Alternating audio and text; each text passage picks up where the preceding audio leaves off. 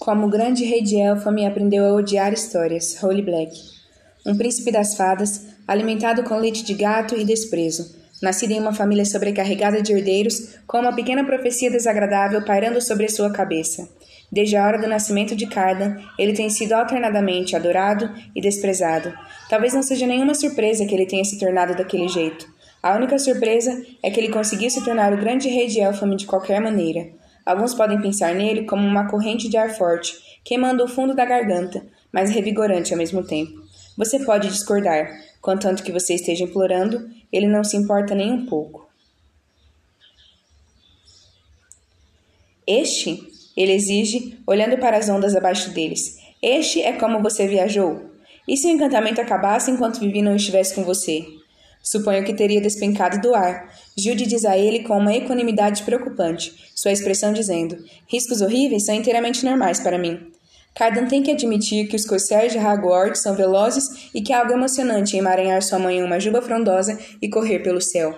Não é que ele não goste de um pouco de perigo, apenas que ele não se empanturra com ele, ao contrário de algumas pessoas. Ele dirige seu olhar para sua imprevisível e mortal alta rainha, cujo cabelo castanho desgrenhado esvoaçava ao redor de seu rosto, cujos olhos âmbar brilham quando ela olha para ele. São duas pessoas que deveriam ter, por todos os direitos, continuado inimigas para sempre.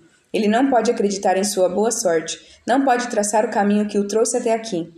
Agora que concordei em viajar no seu caminho, ele grita sobre o vento. Você deve me dar algo que eu quero, como uma promessa de que você não lutará com algum monstro apenas para impressionar uma das fadas solitárias, de quem, pelo que eu posso dizer, você nem gosta.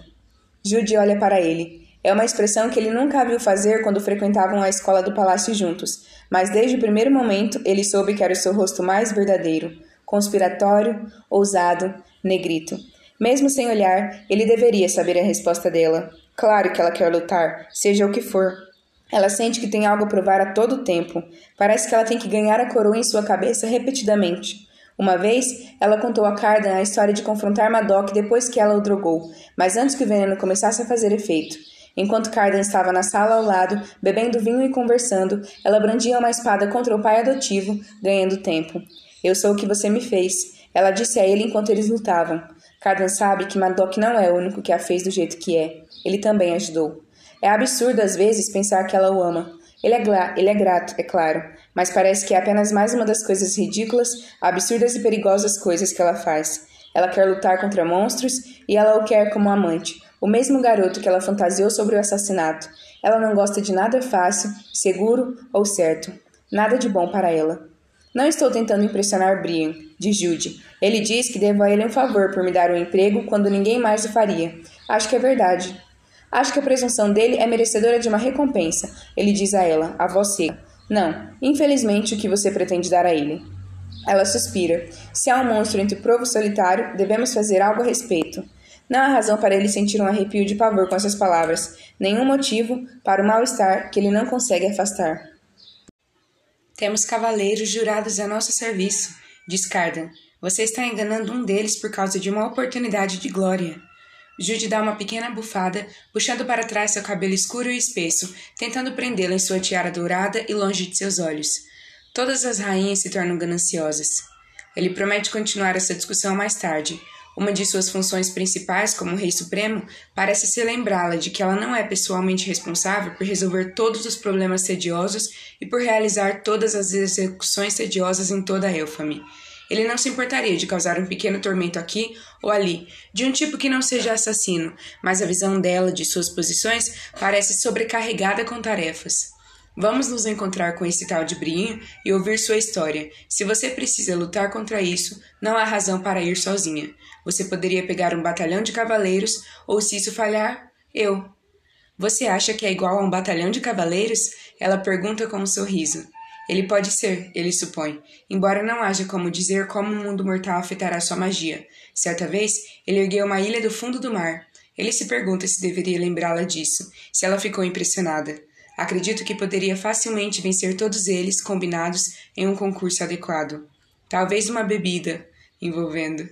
Ela chuta seu corcel Hagwort para a frente com uma risada. Encontramos Brin amanhã ao anoitecer, ela responde, e seu sorriso o desafia a correr.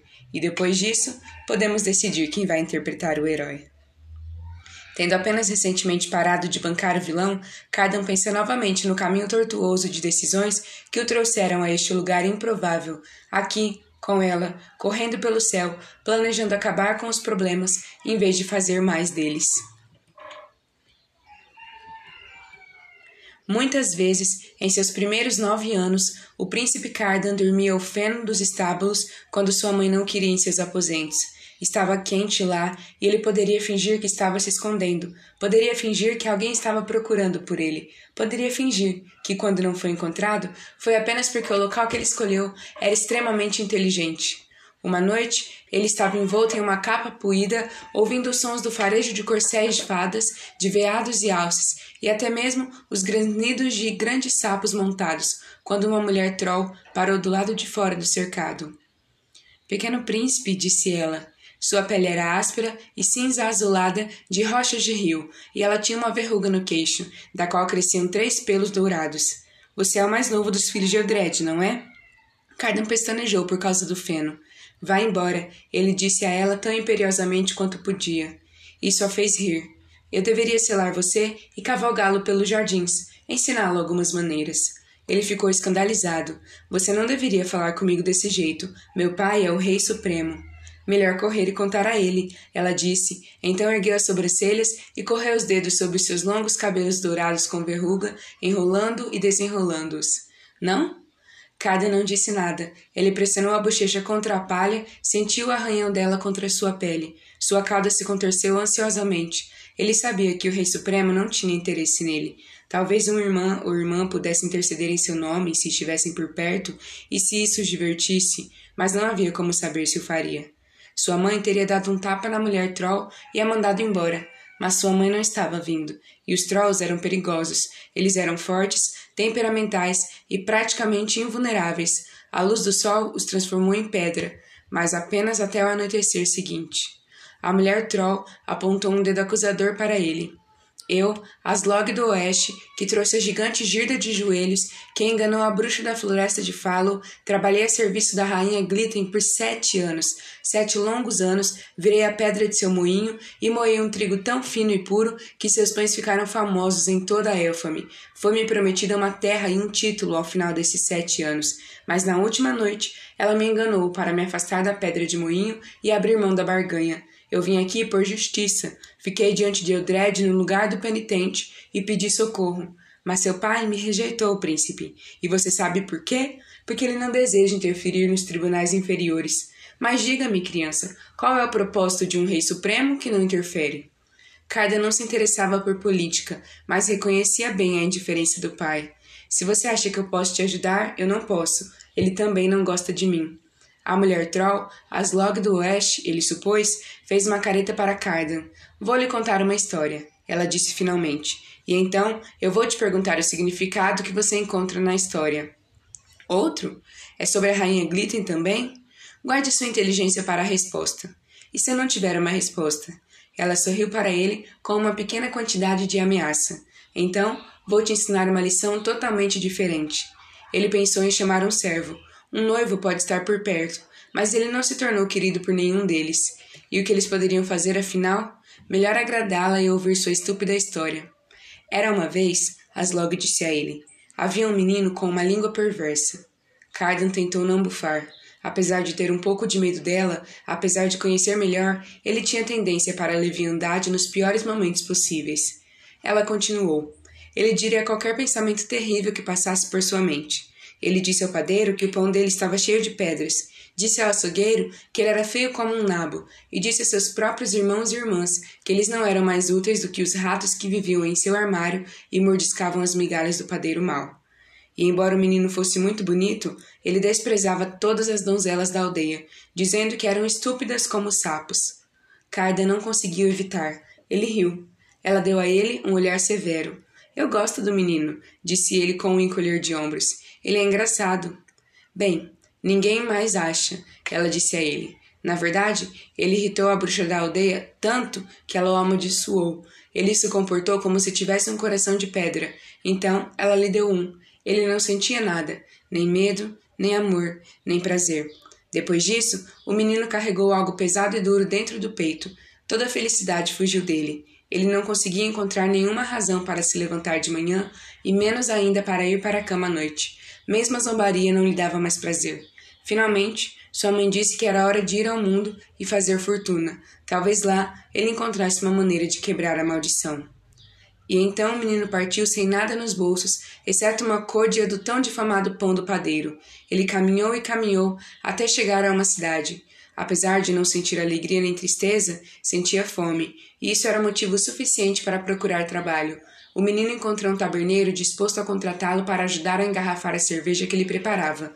Em troca, o menino receberia uma tigela de sopa, um lugar perto do fogo e algumas moedas. Ele trabalhou três dias, e quando terminou, o taverneiro pagou-lhe três moedas de cobre. Quando ele estava prestes a partir, a língua afiada do menino encontrou algo cortante a dizer, mas como seu coração de pedra não permitia que ele se divertisse, pela primeira vez ele engoliu suas palavras cruéis. Em vez disso, perguntou se o homem conhecia mais alguém com trabalho para ele. Você é um bom rapaz, então vou lhe dizer uma coisa, embora talvez fosse melhor se eu não contasse, disse o taberneiro. O barão quer casar sua filha. Dizem que ela é tão assustadora que nenhum homem pode passar três noites em seus aposentos, mas se o fizer, ganhará a mão dela e o dote dela. Não tenho medo de nada, disse o menino, pois seu coração de pedra tornava impossível qualquer sentimento. Carda interrompeu. A moral é óbvia. O menino não foi rude com o estalajadeiro, então ele recebeu uma missão. E porque ele foi rude com a bruxa, ele foi amaldiçoado. Então o menino não deve ser rude certo? Garotos rudes são punidos. Ah, mas se a bruxa não tivesse amaldiçoado, ele nunca teria recebido a missão, não é? Ele voltaria para casa, afiando sua inteligência com algum pobre fabricante de velas, disse a mulher Troll, apontando um longo dedo para ele. Ouça um pouco mais, príncipe. Cardan havia crescido no palácio, uma coisa selvagem, a ser mimada pelos cortesãos e desprezada pelo rei supremo. Ninguém gostava muito dele, e ele disse a si mesmo que pouco se importava com os outros, e se às vezes pensava em como poderia fazer algo para ganhar o favor de seu pai, algo para fazer a corte respeitá-lo e amá-lo, ele guardava isso para si mesmo. Ele certamente não pediu a ninguém que lhe contasse histórias, mas mesmo assim achou que era bom ouvir algumas delas. Ele guardou isso para si também. Aslog pigarreou e começou a falar novamente. Quando o menino se apresentou ao barão, o velho olhou para ele com tristeza. Passe três noites com minha filha sem demonstrar medo, e você se casará com ela e herdará tudo o que tenho. Mas estou avisando: nenhum homem conseguiu, pois ela está sob uma maldição. Não tenho medo de nada, disse o menino. Que pena, disse o barão. De dia, o menino não via a filha do barão. Ao cair da noite, os criados o banharam e alimentaram-no com uma enorme refeição de cordeiro assado, maçãs, alho poró e verduras amargas. Não temendo o que estava por vir, ele comeu até se fartar, pois nunca havia feito uma refeição tão boa, e então descansou antecipando a noite que tinha pela frente. Finalmente, o menino foi conduzido a um quarto com uma cama no centro e um sofá dobrado em um canto. Lá fora, ele ouviu um dos servos sussurrando sobre como foi uma tragédia para um rapaz tão bonito morrer tão jovem. Cardan estava inclinado para frente agora, totalmente cativado pela história. Ele esperou enquanto a lua surgia do lado de fora da janela, e então algo veio. Um monstro coberto de pelos, sua boca cheia de três fileiras de dentes afiados. Todos os outros pretendentes fugiram dela com terror ou a atacaram com raiva mas o coração de pedra do menino o impedia de sentir qualquer coisa, exceto curiosidade. Ela rangeu os dentes, esperando que ele demonstrasse medo. Quando ele não fez, mas sim subiu na cama, ela o seguiu, enrolando-se na ponta dela como um gato enorme. A cama era muito boa, muito mais confortável do que dormir no chão de uma taberna. Logo, os dois estavam dormindo. Quando o menino acordou, ele estava sozinho. A família se alegrou quando ele saiu do quarto, pois ninguém jamais havia sobrevivido uma única noite com o monstro. O menino passou o dia passeando pelos jardins, mas, embora fossem gloriosos, ele estava preocupado por nenhuma felicidade ainda poder tocá-lo. Na segunda noite, o menino trouxe sua refeição noturna com ele para o quarto e colocou-a no chão. Quando o monstro entrou, ele esperou que ela comesse antes de pegar sua porção. Ela rugiu na cara dele, mas novamente ele não fugiu e quando foi para a cama, ela o seguiu. Na terceira noite, A casa estava em um estado de expectativa vertiginosa. Eles vestiram o menino como um noivo e planejaram um casamento ao amanhecer. Cardan ouviu algo em sua voz que sugeria que não era assim que as coisas estavam indo. E depois, ele demandou: Ele não quebrou a maldição?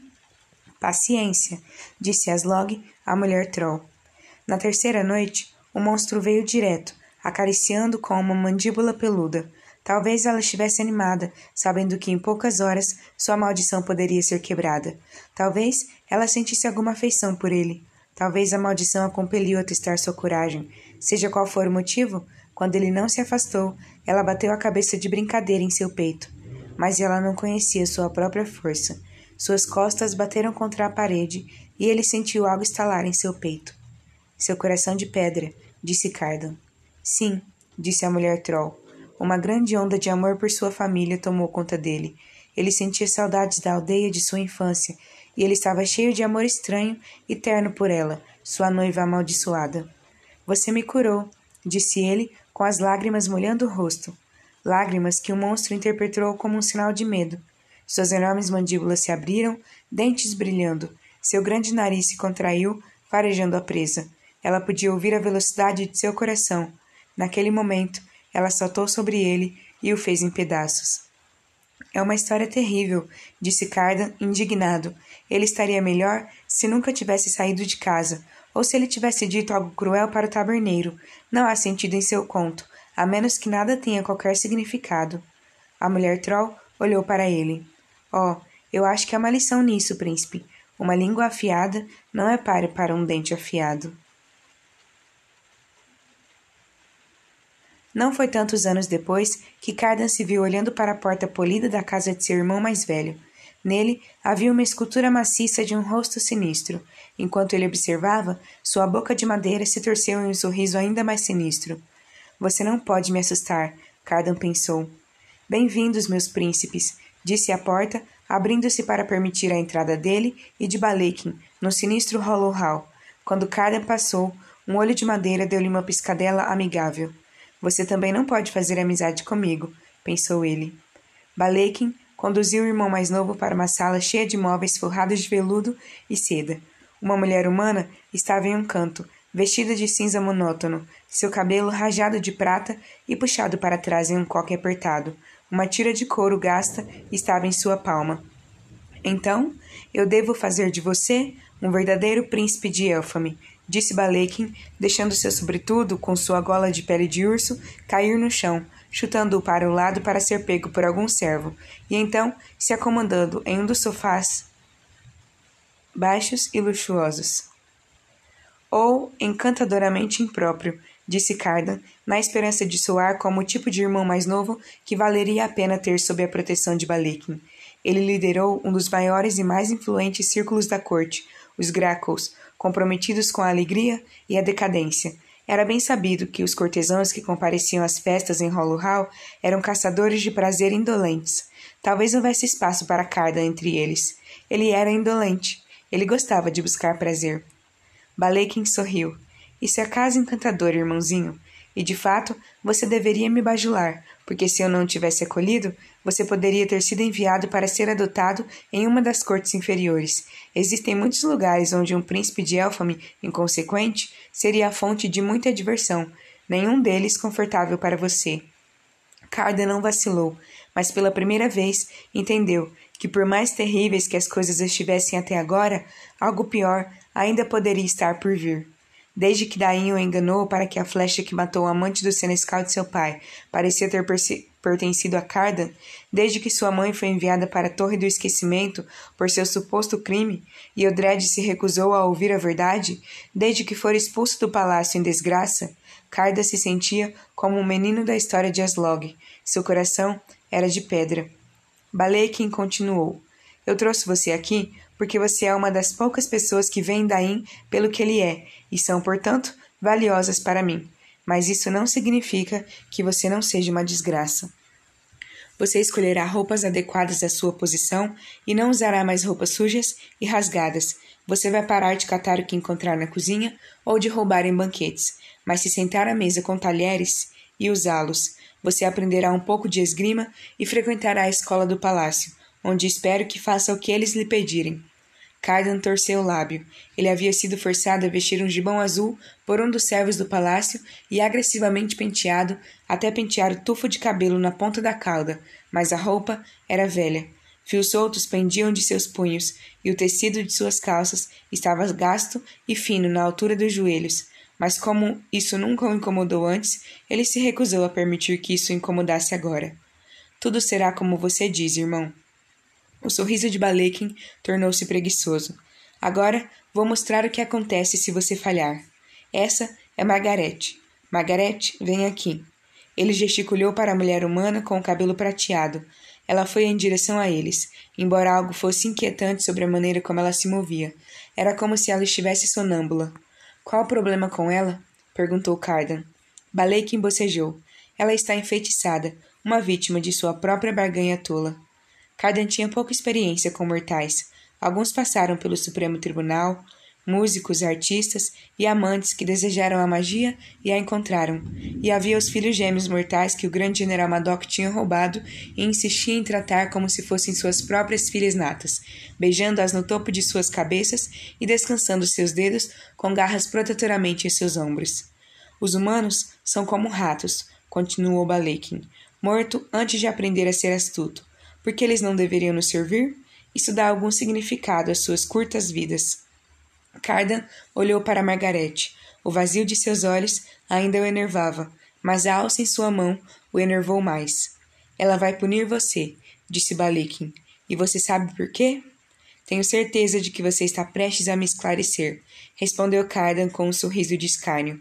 Foi quase um alívio saber que refriar a língua não ajudaria, já que ele nunca foi muito bom nisso.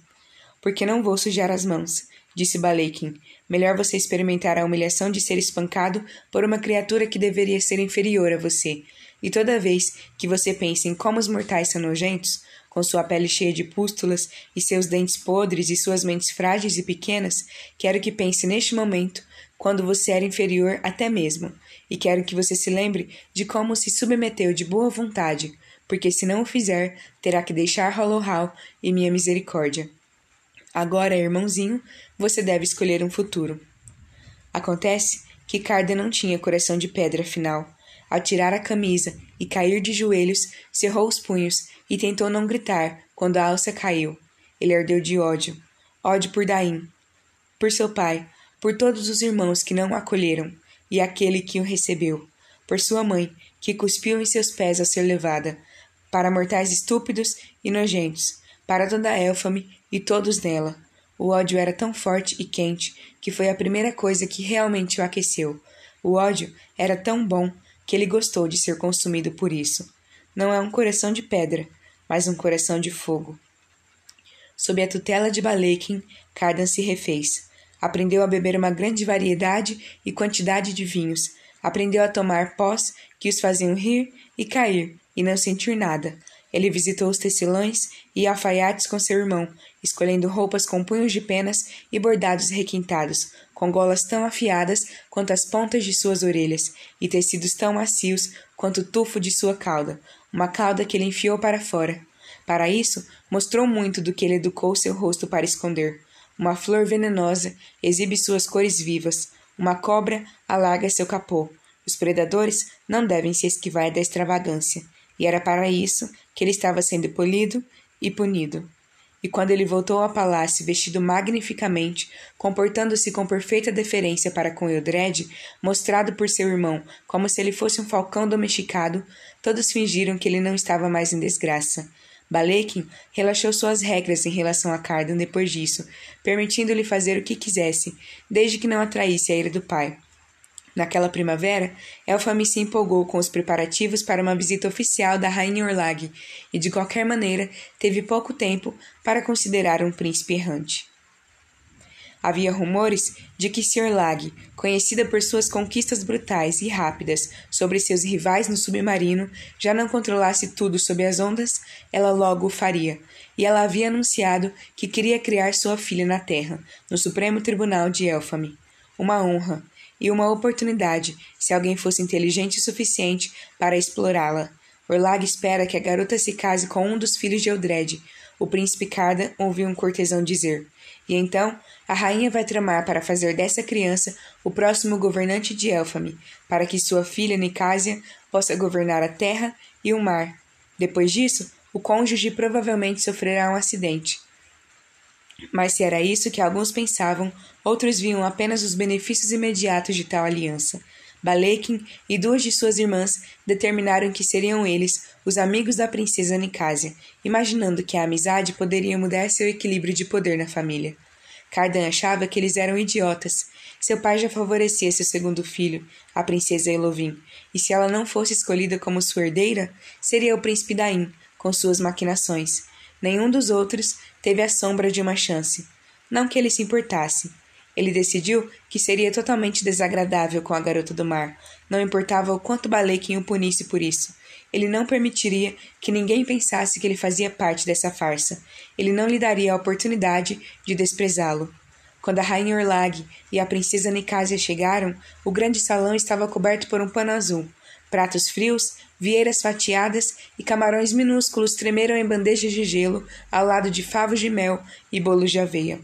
Os músicos começaram a tocar canções do povo tritão em seus instrumentos, música estranha aos ouvidos de Cardan. Ele usava um gibão de veludo azul, aros de ouro pendurado em suas orelhas e anéis cobrindo seus dedos. Seu cabelo, escuro como a um abrunheiro, caiu em torno de suas bochechas. Quando os cortesãos olharam para ele, ele percebeu que eles viram alguém novo, alguém por quem eles foram atraídos e com um pouco de medo.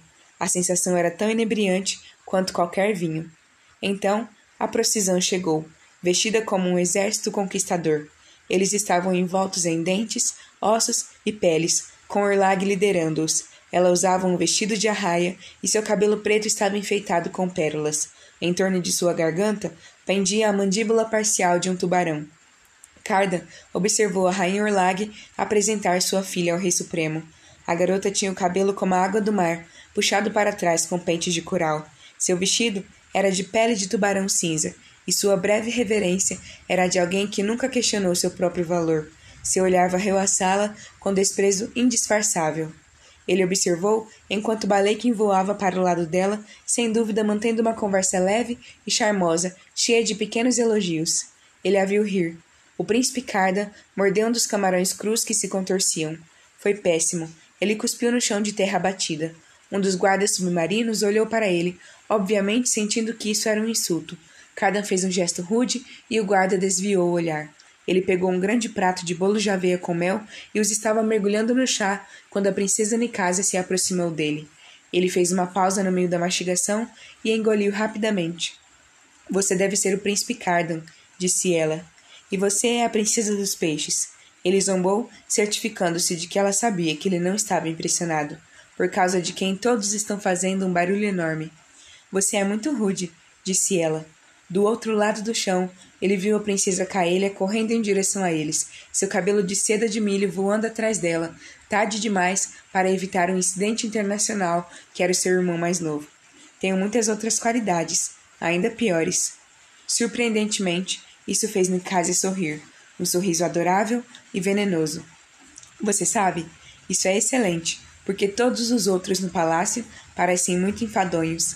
A compreensão veio a ele de uma vez, a filha do temível Orlag, que deveria governar as profundezas brutais e vastas do submarino, tinha sangue frio por direito de primogenitura. É claro que ela desprezaria a bajulação vazia e teria desprezo pela bajulação tula de seus irmãos. Ele sorriu de volta para ela, compartilhando a piada.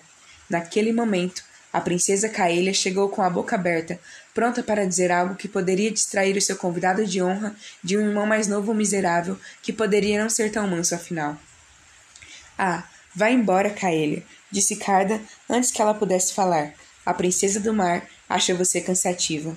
Sua irmã fechou a boca abruptamente, parecendo comicamente surpresa. Nicásia riu. Apesar de todo o charme e distinção de seus irmãos, foi Carda quem ganhou o favor de Undercia. Foi a primeira vez que ele ganhou alguma coisa.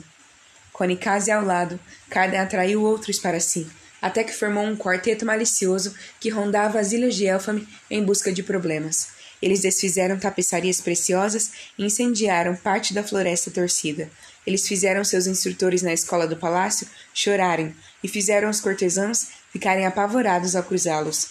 Valéria que amava a crueldade como alguns povos amavam a poesia, Loki, que tinha uma casa vazia para eles correrem loucamente, junto com um apetite sem fim por diversão, Nicásia, cujo desprezo pela terra a deixava ansiosa para que toda a elfa me beijasse seu chinelo, e Cardan, que se inspirou em seu irmão mais velho e aprendeu a usar o seu status para fazer o folk rastejar, se humilhar, se curvar e implorar, que adorava ser um vilão. Os vilões foram maravilhosos. Eles têm que ser cruéis e egoístas, se vangloriar diante de espelhos, envenenar maçãs e prender garotas em montanhas de vidro. Eles cederam a todos os seus piores impulsos, vingaram-se da menor ofensa e levaram tudo o que queriam. E claro, eles acabaram em barris cravejados de pregos ou dançando em sapatos de ferro aquecidos pelo fogo. Não apenas mortos, mas desgraçados e gritando. Mas antes que eles recebessem o que estava vindo para eles, eles tinham que ser os mais belos em toda a terra.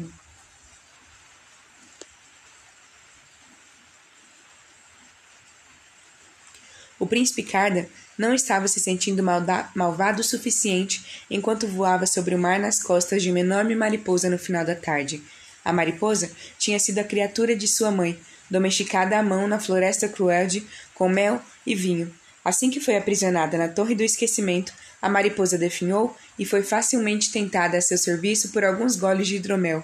O pó de suas asas o fazia espirrar. Amaldiçoou a mariposa, amaldiçoou seu péssimo planejamento e amaldiçoou duplamente a mulher humana de meia idade que o agarrava com muita força pela cintura. Disse a si mesmo que isso não passava de uma brincadeira, uma forma de retribuir Balekin pelos maus tratos, roubando um de seus servos. Carda não a estava salvando e nunca mais faria isso. Você sabe que eu não gosto de você, disse ele a Margarete com uma carranca. Ela não respondeu, ele não tinha certeza se ela tinha ouvido o vento soprando ao redor deles. Você fez uma promessa a Balekin, uma promessa tola, mas mesmo assim, uma promessa. Você merece. Ele não conseguiu pronunciar o resto da frase. Você mereceu tudo o que recebeu. Isso teria sido uma mentira, e embora o povo pudesse enganar e enganar, nenhuma mentira poderia passar por seus lábios. Ele olhou para as estrelas e elas brilharam de volta para ele, acusadoramente. Não sou fraco, ele queria gritar, mas também não tinha certeza se poderia dizer isso em voz alta. A visão dos servos humanos o enervou, seus olhos vazios e lábios rachados, nada como as gêmeas da escola do palácio. Ele pensou em uma daquelas garotas franzindo a testa sobre um livro, empurrando uma mecha de cabelo castanho para trás sobre uma orelha estranhamente curva. Ele pensou na maneira como ela olhou para ele, as sobrancelhas franzidas em suspeita, desdenhosa e alerta, acordada, viva. Ele a imaginou como uma serva estúpida e sentiu uma onda de algo que não conseguia desvendar. Horror e também uma espécie de alívio terrível. Nenhum humano enfeitiçado poderia olhar para ele como ela. O brilho das luzes eletrônicas brilhou na costa, e a mariposa mergulhou na direção deles, enviando uma nova rajada de pó de asas no rosto de Cardan. Ele foi tirado de seus pensamentos por um ataque de asfixia. Na praia, ele conseguiu dizer entre tosses. O aperto de Margarete aumentou em sua cintura. Parecia que ela estava tentando se agarrar a uma de suas costelas. Sua cauda estava esmagada em um ângulo estranho. Ai! ele reclamou. E foi mais uma vez ignorado. Por fim, a mariposa pousou em uma rocha negra meio submersa, as laterais cobertas por crostas de lapas brancas.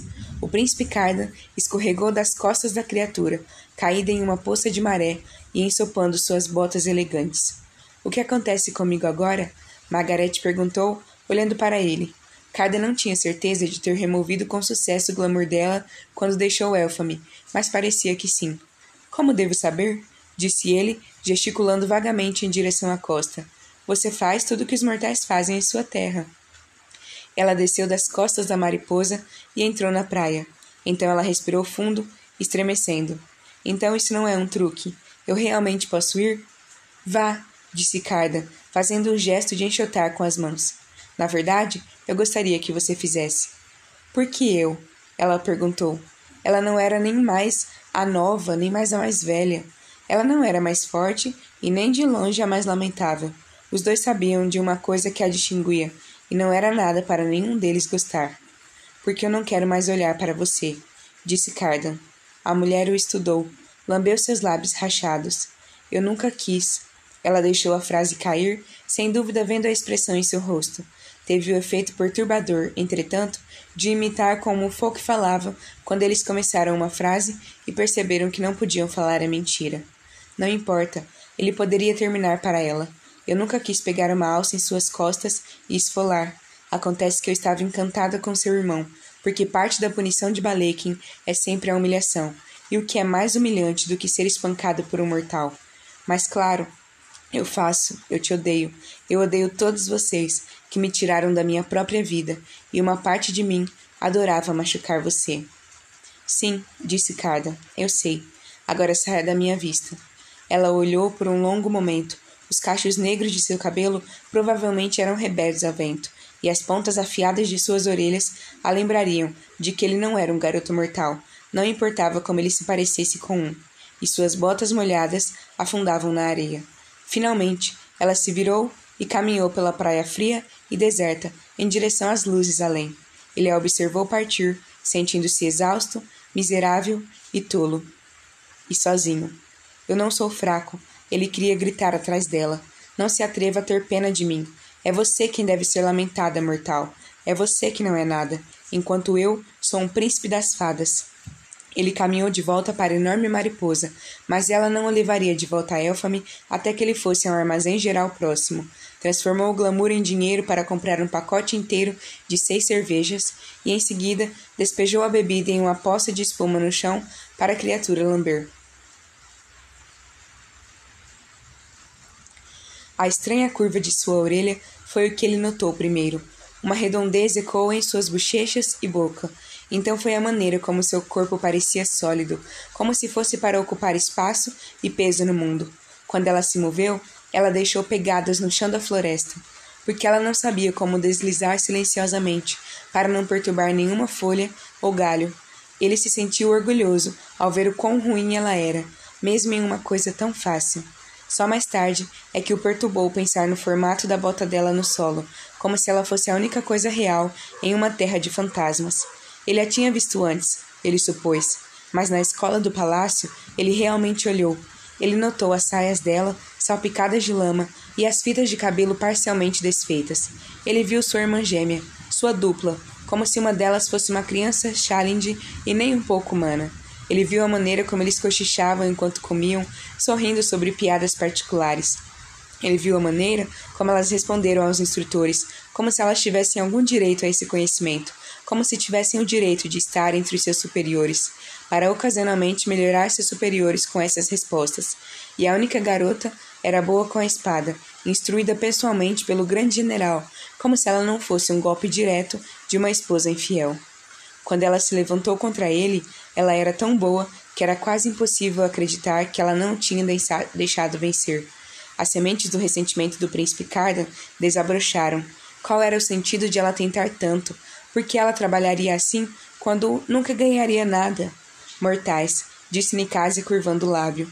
Ele nunca havia tentado nada assim em sua vida. Jude, Cardan pensou, odiando até mesmo a forma do nome dela. Jude. De volta para o reino submarino, Nicásia sussurrou contra a garganta de Carda. Eles estavam deitados em uma cama de musgo macio na orla da floresta Crooked. Ele podia ouvir as ondas quebrando ao longo da costa. Ela estava esparramada em um manto de prata, seu cabelo espalhado sob ela como uma piscina maré. Era um ensinamento que eles haviam caído, escorregando facilmente da amizade para os beijos, com a ansiedade da juventude. Ela sussurrou para ele sobre sua infância sob as ondas, sobre um assassinato frustrado que quase acabou com sua vida, e recitou poesia para ele na linguagem dos Selkis. Por sua vez, ele contou a ela sobre seu irmão e sua mãe, sobre a profecia que parava sobre sua cabeça, aquela que previa que ele seria a destruição da coroa e a ruína do trono, aquela que colocava seu pai contra ele. Ele não conseguia se imaginar separado dela. Reino submarino? Ele murmurou, virando-se para ela. Quando a minha mãe voltar para me buscar, venha conosco, disse ela. Viva comigo para sempre nas profundezas. Vamos montar tubarões e todos terão medo de nós. Sim, ele concordou imediatamente, emocionado com a ideia de abandonar Elfame. Com prazer. Ela riu encantada e pressionou sua boca contra dele. Cardan a beijou de volta, sentindo-se orgulhoso com a ideia de ser consorte da futura rainha do submarino, enquanto o resto de seus irmãos discutiam sobre a coroa de sangue. Ele iria saborear sua inveja. Até mesmo a profecia, que antes parecia condená-lo, assumia um novo significado. Talvez ele iria destruir Elfame um dia e ser um vilão acima das ondas, mas um herói abaixo deles. Talvez todo o ódio em seu coração servisse para alguma coisa, afinal. A princesa Nicásia seria seu destino, e seu reino seria o dele. Mas quando ele se moveu para beijar o seu ombro, ela o empurrou com um sorriso. Vamos mergulhar nas profundezas, disse ela, levantando-se. Deixe-me mostrar como será. Agora? Ele perguntou, mas ela já estava de pé, se contorcendo para fora do vestido. Nua, Nicásia correu em direção às ondas, acenando para ele. Com uma risada, ele tirou as botas, seguindo-a. Ele gostava de nadar e passava os dias quentes em um lago perto do palácio ou boiando no Lago das Máscaras. Às vezes, ele flutuava, olhando para o céu e observando o movimento das nuvens. No mar, ele jogou seu corpo contra as ondas, desafiando-as a arrastá-lo com elas. Se ele gostava disso, então certamente gostaria mais disso. Ele se despiu na praia, a água fria na ponta dos pés, enquanto eles afundavam na areia. Quando ele entrou na arrebentação, sua cauda chicoteou inconscientemente. Nicásia levou um dedo aos lábios e disse algumas palavras na língua do submarino, uma língua que parecia o canto das baleias e o guincho das gaivotas. Imediatamente, ele sentiu uma picada nos pulmões, uma interrupção na respiração. Magia. Olag tinha muitos inimigos no submarino, e ela enviou sua filha para a Terra não apenas para firmar a aliança com Elfame, mas também para manter Nicásia segura. Ele se perguntou se deveria lembrá-la disso enquanto a deixava conduzi-lo para águas mais profundas. Mas se ela estava determinada a ser ousada, então ele seria ousado com ela. A água fechou-se sobre a sua cabeça, fazendo os cachos escuros de Cardan flutuarem ao seu redor. A luz solar diminuiu. O cabelo de Nicásia tornou-se uma faixa de fumaça quando ela mergulhou. Seu corpo, um clarão pálido na água. Ele queria falar, mas quando abriu a boca, a água entrou, chocando seus pulmões. A magia permitiu que ele respirasse, mas seu peito estava pesado, e embora o encantamento dela o protegesse, ele ainda podia sentir o frio opressor e a ardência de sal nos olhos, sal que refriou a sua própria magia, escuridão ao redor. Não parecia a amplitude de espirrar em um lago. Parecia estar preso em uma pequena sala. Desista e você não terá nada, ele lembrou a ele mesmo. Peixes prateados passaram nadando, seus corpos brilhantes como facas. Nicásia nadou mais baixo, guiando até que ele pudesse ver as luzes de um palácio submarino à distância, edifícios brilhantes de coral e conchas. Ele viu uma forma que parecia um arro passar por um cardume de cavalos. Ele queria avisá-la, mas quando abriu a boca, descobriu que falar era impossível. Cardan lutou contra o pânico. Seus pensamentos se dispersaram. Como seria realmente ser consorte de Nicásia no submarino? Ele pode ser tão inconsequente quanto em Elfame, mas ainda mais impotente e possivelmente ainda mais desprezado. O peso do mar parecia pressioná-lo. Ele não tinha mais a sensação de subir ou descer. Um estava sempre suspenso, lutando contra a corrente ou cedendo a ela. Não haveria como deitar em camas de musgo, nenhuma palavra farpada facilmente dita, nenhuma queda por causa de muito vinho, nenhuma dança. Nem mesmo aquela garota mortal poderia deixar uma pegada aqui, sem ser imediatamente lavada. Então, ele avistou um brilho, distante, mas seguro. O sol.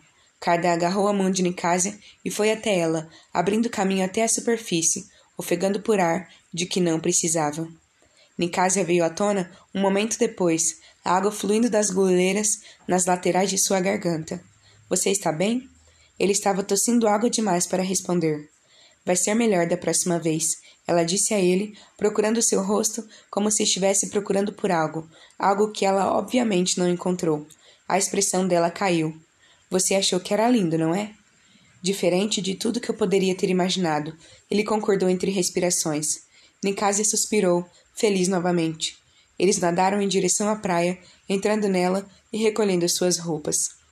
No caminho de volta para suas casas, Cardan tentou dizer a si mesmo que poderia se acostumar com o submarino, que aprenderia a sobreviver ali, a se tornar importante, a encontrar algum prazer.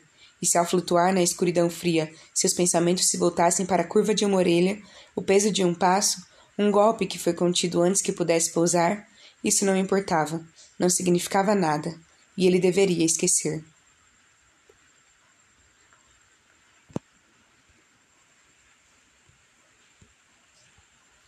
Como Carda não estava mais em desgraça do palácio, Eldred esperava que ele viesse a jantares de estado, embora ele foi colocado na extremidade da mesa e forçado a suportar o brilho de Valmoren. O senescal ainda acreditava que Cardan era o responsável pelo assassinato de um homem que amava, e agora que Cardan havia se comprometido com a vilania, ele sentia um prazer perverso com o mal-entendido. Tudo que ele podia fazer para irritar sua família, cada comentário malicioso e arrastado, cada desprezo preguiçoso, o fazia sentir como se tivesse um pouco mais de poder. Interpretar o vilão era a única coisa em que ele realmente se destacava. Depois do jantar, houve alguns discursos e Cardan se afastou, indo para uma das salas em busca de mais vinho. Com convidados presentes, Eldred não tinha como repreendê-lo, e a menos que ele saísse completamente do controle, isso só divertiria Balekin. Para sua surpresa, entretanto, sua irmã Ria já estava lá, velas tremeluzindo ao lado dela, um livro em seu colo. Ela olhou para ele e bocejou. Você leu muitos livros humanos? Ela perguntou. Ele gostava de Ria mais de suas irmãs. Ela raramente estava na corte, preferindo os lugares selvagens das ilhas. Mas ela nunca tinha prestado atenção especial nele, e ele não tinha certeza de como se comportar com ela agora que ele tinha. Humanos são nojentos, ele disse, afetadamente. Ria parecia divertida. Eles são? Não havia absolutamente nenhuma razão para pensar em Jude naquele momento. Ela era totalmente insignificante. Ria acenou com o livro para ele. Viviane me deu isso. Você conhece ela? É um absurdo, mas divertido. Viviane era a irmã mais velha de Jude e Taren e filha legítima de Madoc. Ouvir o nome dela o deixou desconfortável, como se sua irmã pudesse ler seus pensamentos. O que é isso? Ele gerenciou. Ela o colocou na mão dele. Ele olhou para um livro vermelho gravado em ouro. O título era As Aventuras de Alice no País das Maravilhas e Através do Espelho. Ele franziu a testa em confusão. Não era como ele pensava que um livro mortal seria. Ele pensava que seriam coisas enfadonhas, odes a seus carros ou arranha-céus. Mas então ele se lembrou de como os humanos eram frequentemente trazidos para Faere por sua habilidade nas artes. Abrindo o livro, ele leu a primeira frase em que seu olhar caiu. Sempre achei que eles eram monstros fabulosos, disse o unicórnio. Cardan teve que virar algumas páginas para ver quem, com quem o unicórnio estava discutindo. Uma criança, uma garota humana que caiu em um lugar que aparentemente era chamado de País das Maravilhas. Esse realmente é um livro mortal? Ele perguntou. Ele folheou mais páginas, carrancudo. Tute, tute, criança, disse a duquesa. Tudo tem uma moral, se apenas você pode encontrá-lo. Ria se inclinou e empurrou uma mecha de cabelo caída para trás sobre uma das orelhas. Pegue. Você quer que eu fique com ele? Ele perguntou, só para ter certeza. Ele se perguntou o que havia feito que era digno de ser comemorado com um presente. Achei que você poderia usar um pouco de bobagem, disse ela, o que o preocupou um pouco. Ele o levou para casa com ele e no dia seguinte ele o levou até a beira da água. Ele se sentou, abriu o livro e começou a ler. O tempo passou e ele não percebeu alguém vindo atrás dele. Amuado pelo ar, príncipe. Cardan ergueu os olhos para ver a mulher troll. Ele se assustou. Você se lembra de Aslog, não é? Ela perguntou com algo ácido em sua voz, uma acusação. Ele se lembrava dela como algo apavorante e onírico de sua infância. Ele meio que pensou que a tinha inventado. Ela estava vestida com uma longa capa com uma ponta em seu capuz que se enrolava um pouco.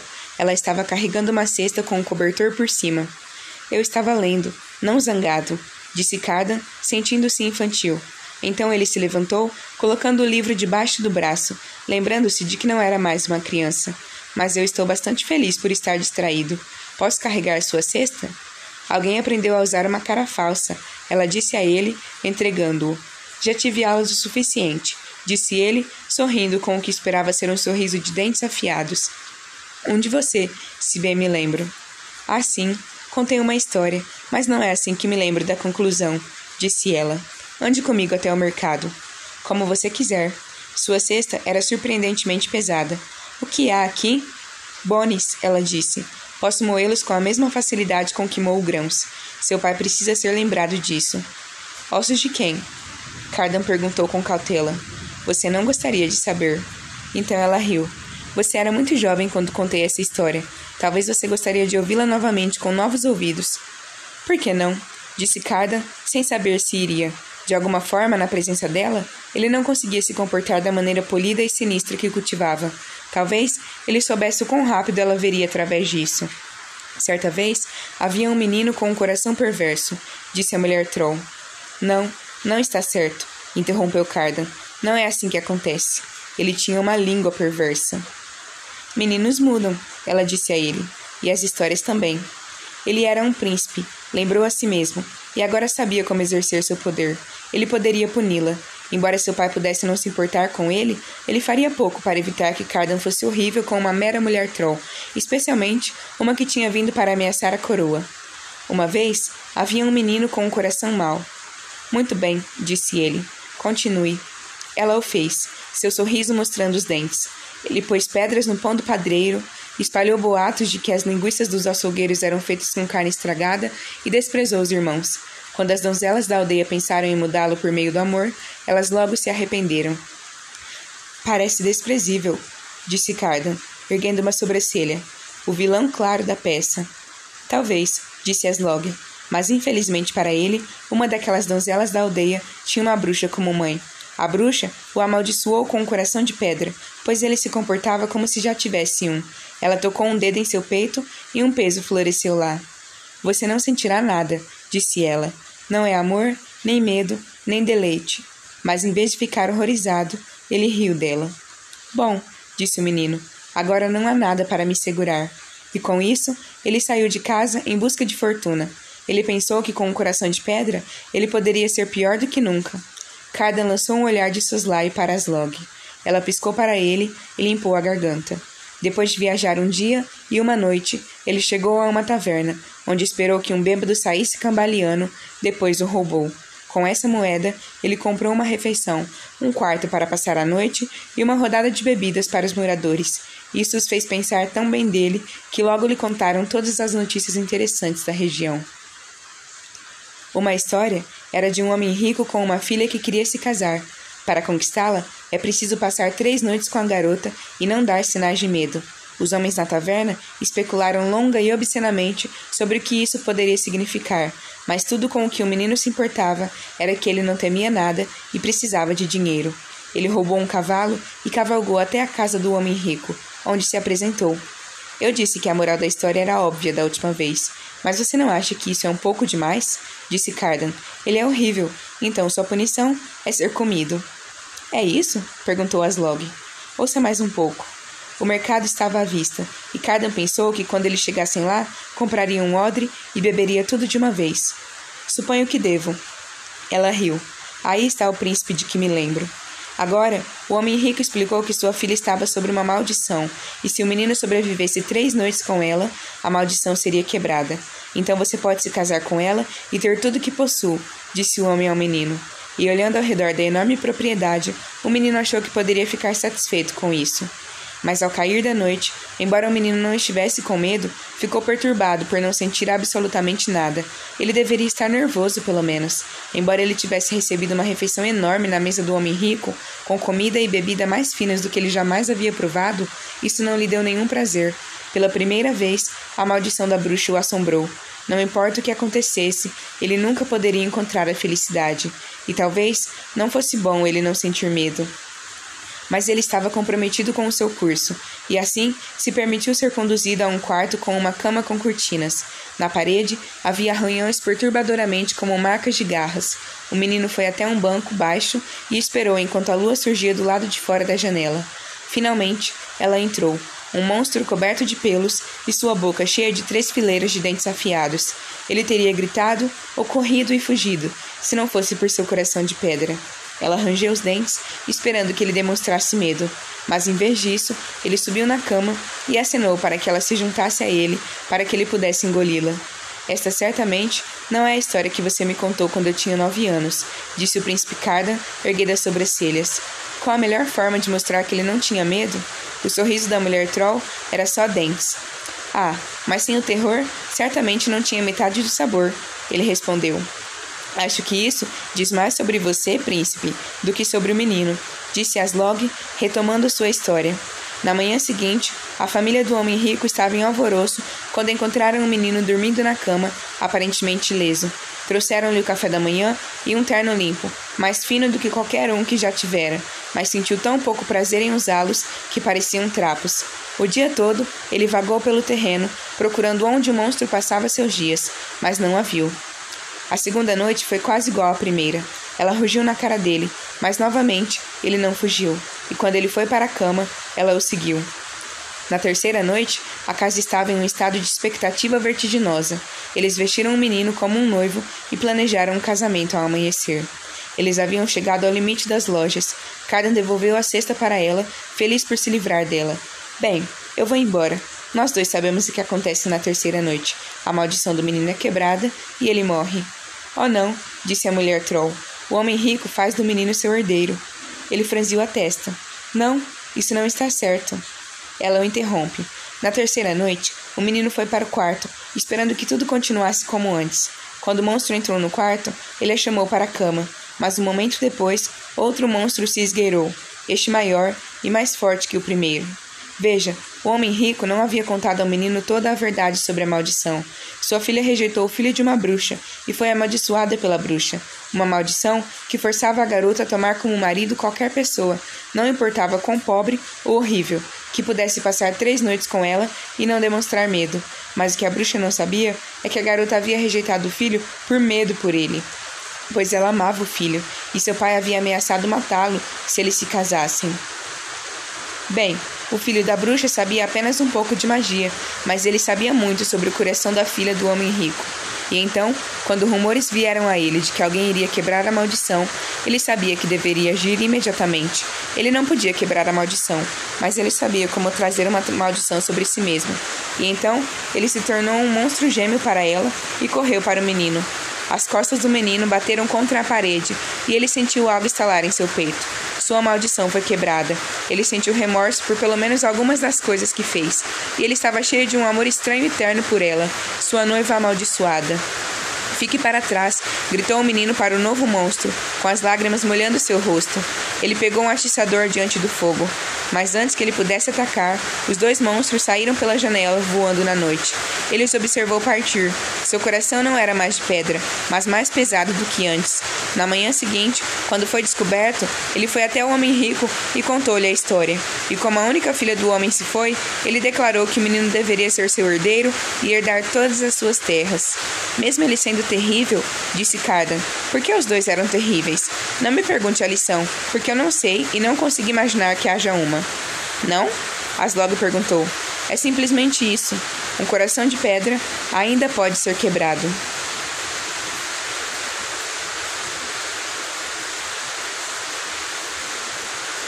O conto da fada de Uslod era um mau presságio. O príncipe Carda fez o possível para afastá-lo com excesso de indulgência, alegria e uma recusa absoluta de pensar no futuro. Estava funcionando muito bem quando o príncipe Carda acordou sobre um tapete na sala de Hollow Hall. A luz do sol do fim da tarde entrava pela janela. Ele estava completamente vestido, cheirava a vinho e se sentia tonto de um jeito que sugeria que ainda poderia estar bêbado. Ele não foi o único a adormecer no chão.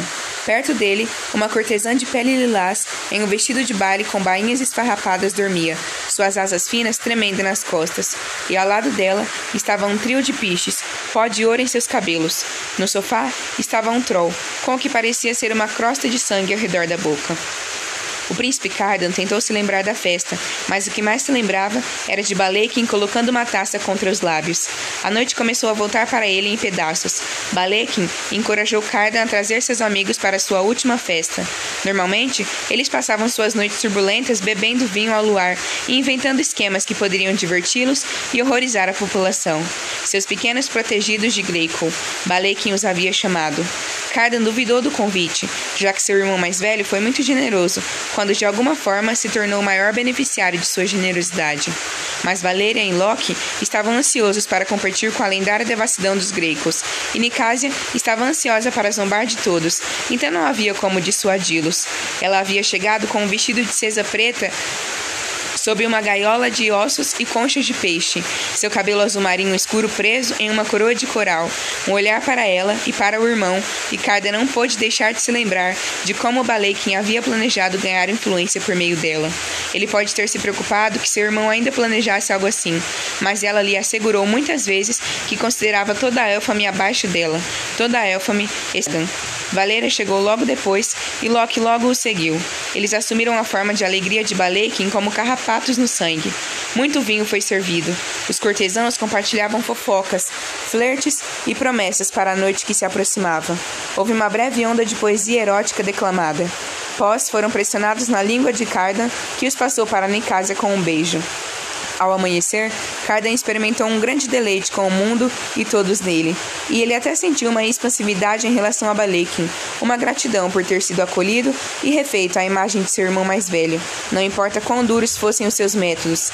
Cardan foi servir outra taça de vinho para fazer um brinde. Do outro lado da sala, ele viu Loki se sentar ao lado de Nicásia em um dos sofás baixos de veludo, perto o suficiente para que sua coxa pressionasse a dela, e então se virou para sussurrar em seu ouvido. Ela olhou por cima, um olhar culpado passando por suas feições quando viu Cardan notar. Mas foi fácil deixar uma coisa tão pequena escapar de seus pensamentos à medida que a noite avançava. A folia é inerentemente escorregadia. Parte de sua munificência é um afrouxamento das fronteiras, e havia muito entretenimento para distraí-lo. Uma mulher árvore subiu em uma mesa para dançar. Seus galhos roçaram nos lustres, seus olhos nodosos estavam fechados e seus dedos cobertos de casca de árvore balançavam no ar. Ela tomou goles de uma garrafa. É uma pena que Balek não convidou as garotas do Arde, disse Valéria com um lábio enrolado, seu olhar em um humano enfeitiçado pegando uma bandeja de prata com uvas e romãs abertas para a mesa. Eu adoraria a chance de demonstrar seu verdadeiro lugar em Elfame. Ah, eu não gosto delas, disse Loki, especialmente aquela. Ou é a outra?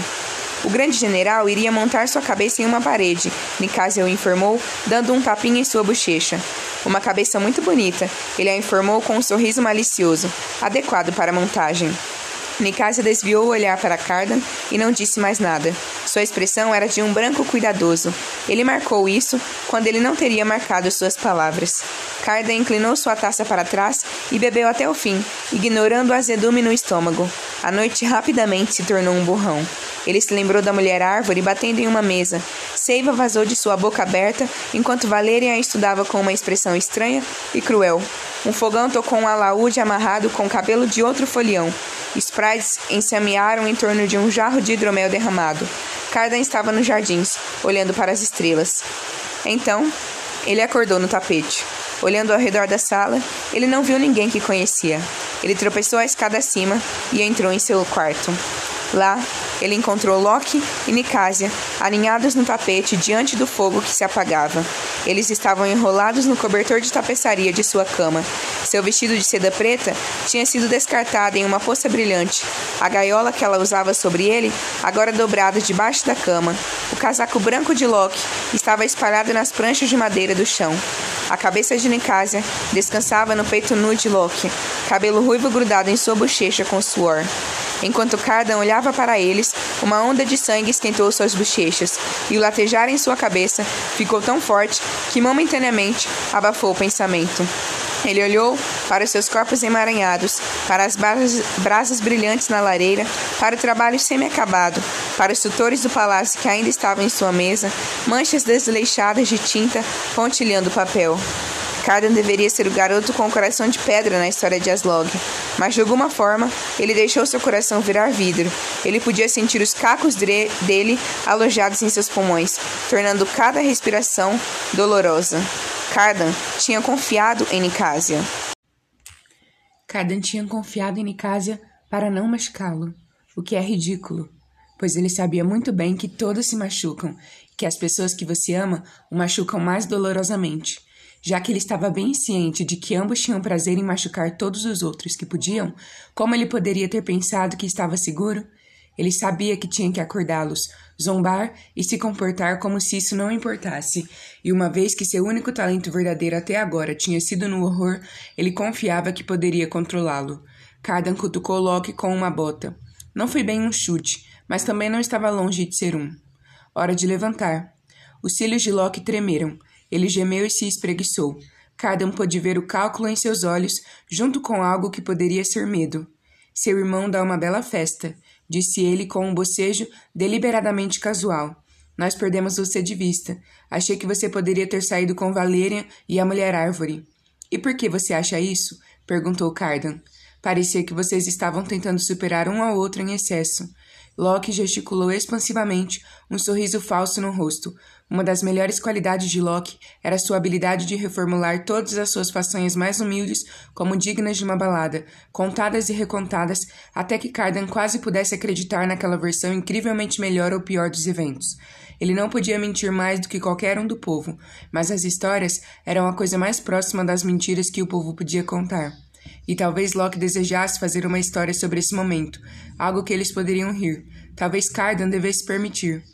Mas então, Nikase abriu os olhos, e ao ver Cardan, ela prendeu a respiração. Diga-me que não significa nada, que foi apenas um pouco divertido, ele pensou. Diga-me e tudo será como antes. Diga-me e eu vou fingir junto com você. Mas ela ficou em silêncio. Eu ficaria com meu quarto, disse Cardan, estreitando os olhos e assumindo sua pose de superioridade. Talvez vocês dois possam levar o que quer que seja em outro lugar. Parte dele pensou que ela iria rir, tendo-o conhecido antes que ele aperfeiçoasse seu escárnio, mas ela se encolheu sob seu olhar. Locke se levantou, colocando as calças. Oh, não seja assim. Somos todos amigos aqui. O comportamento treinado de Cardan se transformou em fumaça. Ele se tornou a criança feroz que rondava o palácio, roubando mesas, desleixada e sem amor. Lançando-se contra Loki, ele o derrubou no chão. Eles desabaram em uma pilha. Cardan socou, acertando Loki em algum lugar entre o olho e amassando o rosto. Pare, me dizer, pare de me dizer quem eu sou, ele rosnou, os dentes arreganhados. Estou cansado de suas histórias. Loki tentou derrubar Cardan dele, mas Cardan tinha vantagem e a usou para envolver a garganta de Log com as mãos. Talvez ele realmente ainda estivesse bêbado. Ele se sentiu tonto e tonto ao mesmo tempo. Você vai realmente machucá-lo, Nicasia gritou, batendo no ombro de Cardan, e quando isso não funcionou, tentando puxá-lo de cima do outro garoto. Loki emitiu um som sem palavras e Cardan percebeu que ele pressionava a traqueia com tanta força que não conseguia falar. Cardan baixou as mãos. Loki engasgou, ofegando por ar. Cria alguma história sobre isso, gritou Cardan, a adrenalina ainda fervendo em sua corrente sanguínea. Tudo bem, Locke finalmente conseguiu dizer, sua voz estranha. Tudo bem, seu louco nascido em Ed, mas vocês só estavam juntos por hábito, caso contrário não teria sido tão fácil fazê-la me amar. Cardan deu um soco nele. Desta vez, Locke se jogou para trás, acertando Cardan na lateral da cabeça. Eles rolaram, batendo um no outro, até que Locke deu um passo para trás e ficou de pé. Ele correu para a porta, Cardan logo atrás. Vocês dois são idiotas, gritou Nicase atrás deles. Eles desceram as escadas trovejando, quase colidindo com Valerian. Sua camisa estava chamuscada e ele fedia a fumaça. Bom dia, ele disse, aparentemente sem notar os hematomas crescendo no rosto de Loki ou como a visão dele os deixara parados. Cardan, espero que seu irmão não fique zangado. Receio ter posto fogo em um dos convidados. Cardan não teve tempo de reagir ou mesmo de descobrir se alguém havia morrido antes de Nikase agarrar seu braço. Venha comigo, disse ela, arrastando-o para uma sala de estar, onde um fauno estava espalhado em um divã. O fauno sentou-se ao vê-los. Saia, ela comandou, apontando para a porta. Com um único olhar para ela, o fauno saiu, seus cascos estalando no chão de pedra. Então ela se virou para Cardan. Ele cruzou os braços sobre o peito protetoramente. Estou um pouco feliz por você ter batido nele, disse Nicasia. Estou ainda feliz que você nos encontrou. Você deveria saber disso desde o início, e foi apenas a covardia que me impediu de lhe contar. Você acha que estou feliz também? Eu não estou. Carden estava tendo dificuldade em assumir sua reserva anterior, com seu ouvido esquerdo zumbindo por causa do golpe que Locke lhe desferiu, os nós nos dedos queimando com os socos que ele havia dado, e Nicasia diante dele. Me perdoe. Ela olhou para cima, um pequeno sorriso nos cantos da boca. Eu me importo com você. Eu sempre irei. Ele queria perguntar se Locke estava certo, se a amizade roubou a emoção de ser um amante, mas olhando para ela, ele sabia a resposta, e ele sabia a única maneira de manter a sua dignidade. Você lançou sua sorte com ele, disse ele. Não há nada a perdoar. Mas se você se arrepender, não pense que será capaz de me chamar de volta para seu lado como um brinquedo esquecido que você perdeu por um tempo. Nicásia olhou para ele, uma pequena carranca se formando entre as sobrancelhas. Eu não iria. Então, nós nos entendemos. Cardan se virou e saiu da sala. Valéria e Locke desapareceram do corredor. Para Cardan, parecia haver pouco propósito em fazer outra coisa a não ser voltar a beber antes de ficar devidamente sóbrio. Os gritos e socos perturbaram feliões e o suficiente para acordá-los. A maioria estava feliz por se juntar a Cardan em novos ataques de alegria. Ele lambeu o pó dourado da clavícula e bebeu um licor forte com cheiro de grama do umbigo de um poca. Quando lhe ocorreu que havia faltado à escola, ele já estava bêbado há três dias e consumia pós e poções suficientes para ficar acordado a maior parte do tempo. Se ele cheirava a vinho antes, agora ele cheirava a isso, e se ele se sentia tonto então, agora ele estava cambaleando mas parecia que ele deveria se apresentar a seus tutores e mostrar aos filhos da gente que não importa que eles tenham ouvido, eles estavam bem. Na verdade, ele raramente se sentiu tão bem antes em sua vida. Ele cambaleou pelo corredor e saiu pela porta. Meu príncipe, a face de madeira da porta era a imagem da angústia. Você não está realmente saindo assim, está? Minha porta, respondeu Cardan. Eu certamente estou. Ele prontamente caiu nos degraus da frente. Nos estábulos, ele começou a rir. Ele teve que se deitar no feno de tanto rir. Lágrimas escorreram de seus olhos. Ele pensou em Nicásia e Loki, e flertes e histórias e mentiras, mas tudo se misturou. Ele se viu afogando em um mar de vinho tinto, do qual uma enorme mariposa bebia constantemente. Viu Nicásia com cabeça de mariposa de peixe em vez de cauda. Viu suas mãos em volta da garganta de Daim.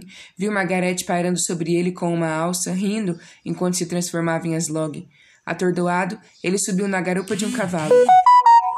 Ele deveria dizer a Nicásia que não era mais bem-vinda na Terra, que ele, filho do Rei Supremo, a estava rejeitando, e ele iria exilar Loki. Não, ele iria encontrar alguém para lançar uma maldição sobre Loki para que ele vomitasse em guias toda vez que falasse. E então ele diria aos tutores e a todos os outros no palácio exatamente como ele se sentia maravilhoso.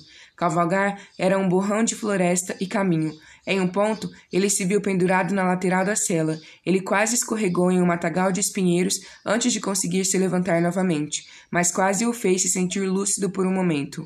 Ele olhou para o horizonte, onde o céu azul se encontrava com o mar negro, e pensou em como não iria mais passar os dias embaixo dele.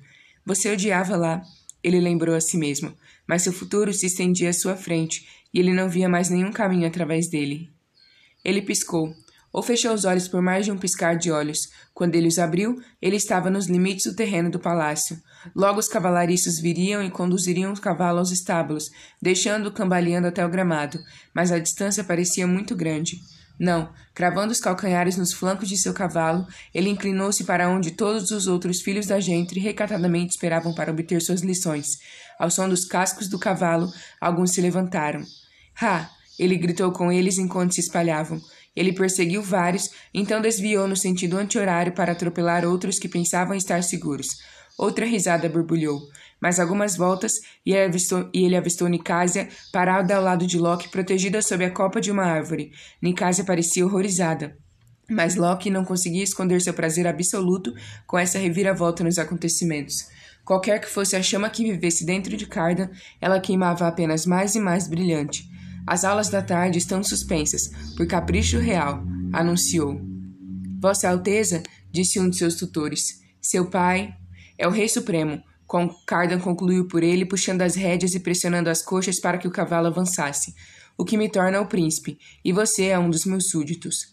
Um príncipe, ele ouviu alguém dizer baixinho. Ele olhou para ver as garotas do Arde, Tarin estava segurando a mão de sua irmã gêmea com tanta força que suas unhas foram cravadas na pele de Jude. Ele tinha certeza de que não era ela quem havia falado. Ele voltou seu olhar para Jude. Cachos de cabelo castanho caíam sobre seus ombros.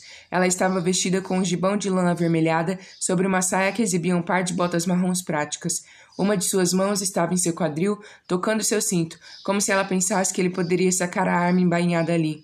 A ideia era hilária. Ele certamente não tinha afevelado uma espada em preparação para vir aqui. Ele nem tinha certeza se conseguiria ficar de pé o tempo suficiente para golpear, e só tinha batido nela quando estava sóbrio porque ela o deixou. Jude ergueu os olhos para ele, e nos olhos dela reconheceu um ódio grande, amplo e profundo o suficiente para combinar com o seu. Um ódio em que você poderia se afogar como um barril de vinho. Tarde demais para esconder, ela abaixou a cabeça, fingindo deferência. Impossível, pensou Cardan. O que ela tinha para estar com raiva? Ela tinha. Ela recebeu tudo que foi negado? Talvez ele tivesse imaginado, talvez ele quisesse ver o seu reflexo no rosto de outra pessoa e tivesse escolhido perversamente o dela. Com um grito, ele cavalgou em sua direção apenas para vê-la correr com sua irmã, só para mostrar a ela que se ela o odiava, seu ódio era tão imponente quanto o dele. O caminho de volta para Hollow Hall demorou muito mais do que a viagem até lá. De alguma forma, ele se perdeu na floresta e deixou seu cavalo vagar por Milkwood, galhos rasgando suas roupas e abelhas com espinhos pretos zumbindo furiosamente ao seu redor. Meu príncipe, a porta disse enquanto ele tropeçava escada acima. A notícia de sua aventura chegou ao seu irmão. Você pode querer atrasar. Mas Cardan apenas riu. Ele até riu quando Balekin ordenou que ele entrasse em seu escritório, esperando outro servo e outra alça, mas era apenas seu irmão. Eu vi o suficiente de sua exibição piegas para entender que você perdeu alguns favores com Nicásia, Balekin disse.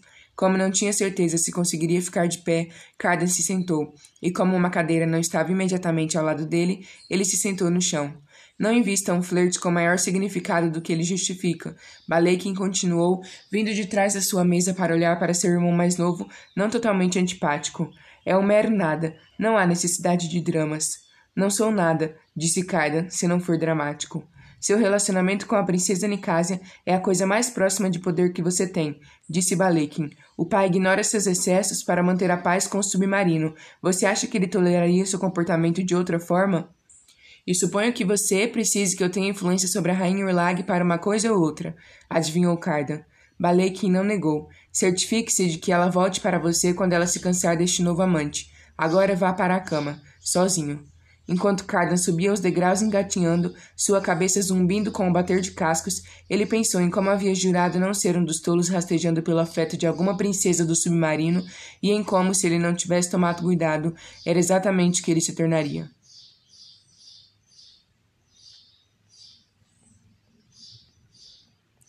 Carden estava com as botas polidas apoiadas em uma rocha e a cabeça apoiada no livro mortal absolutamente ridículo que estivera lendo. Desde aquele com a garota, o coelho e a rainha má, ele descobriu que gostava de romances humanos. Um fogão do mercado trocou-as com Carden por rosas contrabandeadas dos jardins reais. Perto dali, doentes usando gorros de bolota e glaves do tamanho de palitos de dente lutavam sobre um mar de lírios tigre. Ele olhou para cima para ver Nicásia parada acima dele, uma cesta sobre o braço. Quero conversar, disse ela, sentando-se ao lado dele, arrumando um cobertor e alguns bolinhos salpicados de peixe seco e embrulhados em algas ao lado de uma garrafa do que parecia ser um vinho esverdeado. Karen torceu o nariz. Não havia razão para ela ter todo esse trabalho. Não era como se ele não estivesse se comportando da maneira perfeitamente civilizada com ela e Locke. Os quatro ameaçavam o resto da corte tão completamente quanto antes, e se sua crueldade tinha a ponta aguda do desespero, se desprezos e insultos eram tudo que escapava de sua língua agora, o que importava? Ele sempre foi horrível. Agora ele estava pior. Tome um, ela ofereceu. Se ele não iria governar ao lado dela no submarino, ele não teria que comer a comida de lá. Talvez uma vez você me disse por que perturbou o meu repouso. Eu quero que você me aceite de volta, ela disse, Nenhum de nossos planos precisa mudar. Nada entre nós precisa mudar do jeito que era antes. Ele bocejou, recusando-se a dar a ela a satisfação de sua surpresa. Eram essas as palavras que ele esperava que ela dissesse quando a descobriu com Loki. Mas agora ele descobriu que não as queria mais. No final, ele supôs que Balekin estava certo. Seu namorico tinha sido um mero nada. Balekin provavelmente também estava certo quando disse que apenas com ela ao seu lado Cardan teria algum poder político. Se ele a perdesse, ele era apenas ele mesmo, o príncipe mais jovem e desprezado. Felizmente, Cardan não se importava muito pouco com política. Se importava muito pouco com política. Ou reprimenda Gildred. Não, acho que não, disse Cardan, mas estou curioso sobre a mudança de seu coração. Com o canto do olho, ele notou um esprit caindo em uma flor e emergindo fortemente polvilhado com pólen cor de cenoura. O outro ergueu seu gládio vitorioso. Por um longo momento, Nicásia não falou. Ela pegou um bolo de peixe. Cardan ergueu as sobrancelhas. Ah, você não fez a escolha de deixá-lo, não é? É mais complicado do que isso, disse ela, e isso afeta você também. Será? Ele perguntou. Você deve ouvir. Loki escolheu uma das garotas mortais para ser sua amante, disse Nicásia, obviamente tentando evitar que sua voz tremesse. Cardan ficou em silêncio, seus pensamentos confusos. Uma das garotas mortais. Você não pode esperar que eu tenha pena de você, ele disse finalmente, a voz firme. Não, ela disse lentamente. Espero que você ria na minha cara e me diga que não é mais do que eu mereço. Ela olhou para Hollow Hall miserável, mas acho que Locke pretende humilhar você tanto quanto me humilha ao fazer isso. Afinal, como é roubar sua amante e depois se cansar dela tão rapidamente? Ele não se importava como isso o fazia parecer. Ele não se importou nem um pouco. Qual? perguntou Cardan. Qual, garota mortal? Isso importa? Nicasia estava claramente exasperada. Ou ambas. Isso não deveria importar. As garotas humanas eram insignificantes. Nada. Na verdade, ele deveria se sentir encantado por Nicasia ter motivos tão rápidos para se arrepender do que ela fez. E se ele se sentia ainda mais zangado do que antes, bem, então ele não tinha motivo. Pelo menos você terá o prazer de ver que o grande general fará quando Locke inevitavelmente manejar mal essa situação. Isso não é suficiente, disse ela. O que então? Puna-os. Ela pegou suas mãos, sua expressão feroz. Puna todos os três. Convença Valerian de que gostaria de atormentar os mortais. Faça Loki jogar junto. Faça todos eles sofrerem. Você deveria ter começado com isso, disse Cardan, pondo-se de pé. Eu, isso eu teria concordado apenas por diversão. Não foi até que ele estava olhando para Jude, com a água até a cintura na água do rio, lutando contra a corrente, que ele percebeu que estava em apuros. A tinta girou em torno dela do pote que Valerian despejou. Nichos de dentes afiados se escondiam não muito longe. O cabelo castanho molhado de Jude estava grudado em sua garganta. Suas bochechas estavam vermelhas de frio, seus lábios ficando azulados, e seus olhos escuros brilharam com ódio e desprezo. O que era justo, ele supôs, já que ele era a razão de ela estar na água. Valéria, Nicásia e até mesmo Locke zombaram do banco. Jude deveria ser intimidada. Ela deveria se curvar e raspar, se submeter e reconhecer a sua superioridade. Um pouco de rastejamento não teria dado errado. Ele gostaria muito se ela implorasse. Desista, disse Cardan, esperando que ela o fizesse. Nunca. Jude tinha um sorrisinho enervante nos cantos da boca, como se nem ela pudesse acreditar no que estava dizendo. A parte mais irritante era que ela não precisava dizer isso. Ela era mortal, ela poderia mentir. Então por que ela não iria? Nisso não havia vitória para ela. E, no entanto, depois que ele disse a ela todas as coisas suaves e ameaçadoras que ele podia pensar, depois que ele deixou escalando de volta para a margem do rio, ele percebeu que era ele quem havia recuado. Foi ele quem recuou e durante toda aquela noite e por muitas noites depois, ele não conseguiu livrar seus pensamentos dela. Não o ódio em seus olhos, isso ele entendeu, que ele não se importou. Aquilo o aqueceu, mas o desprezo o fez sentir como se ela visse por trás de todas as suas pontas afiadas e polidas. Isso o lembrou de como seu pai e toda a corte o tinham visto antes que ele aprendesse a se proteger com a vilania. E condenada como ela estava, ele invejava qualquer convicção que ela fizesse ficar ali e desafiá-lo.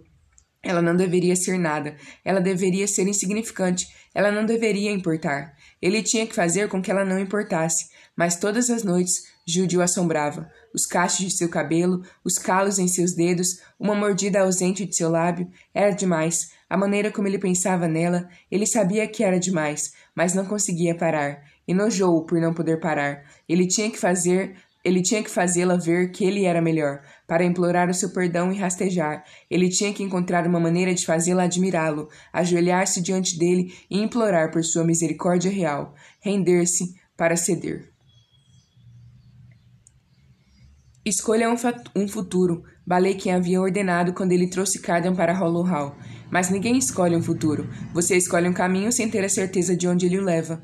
Escolha um caminho e o monstro rasgará sua carne. Escolha outro e seu coração se transforma em pedra, ou fogo, ou vidro. Anos mais tarde, Cada se sentiria, se sentaria a uma mesa no Tribunal das Sombras, enquanto Barato ensinava a girar uma moeda sobre os nossos dedos, como girá-la e fazê-la cair como desejasse. Cada tentou várias vezes, mas seus dedos não cooperaram. Tá, e os vê? A barata repetiu o movimento, fazendo com que parecesse frustrantemente fácil. Mas um príncipe como você, que possível razão você teria para aprender o truque de um ladino? Quem não quer controlar o destino? Carda respondeu, colocando a moeda para girar novamente. Barata bateu com a mão na mesa, quebrando o padrão. Lembre-se de que tudo que você realmente consegue controlar é você mesmo.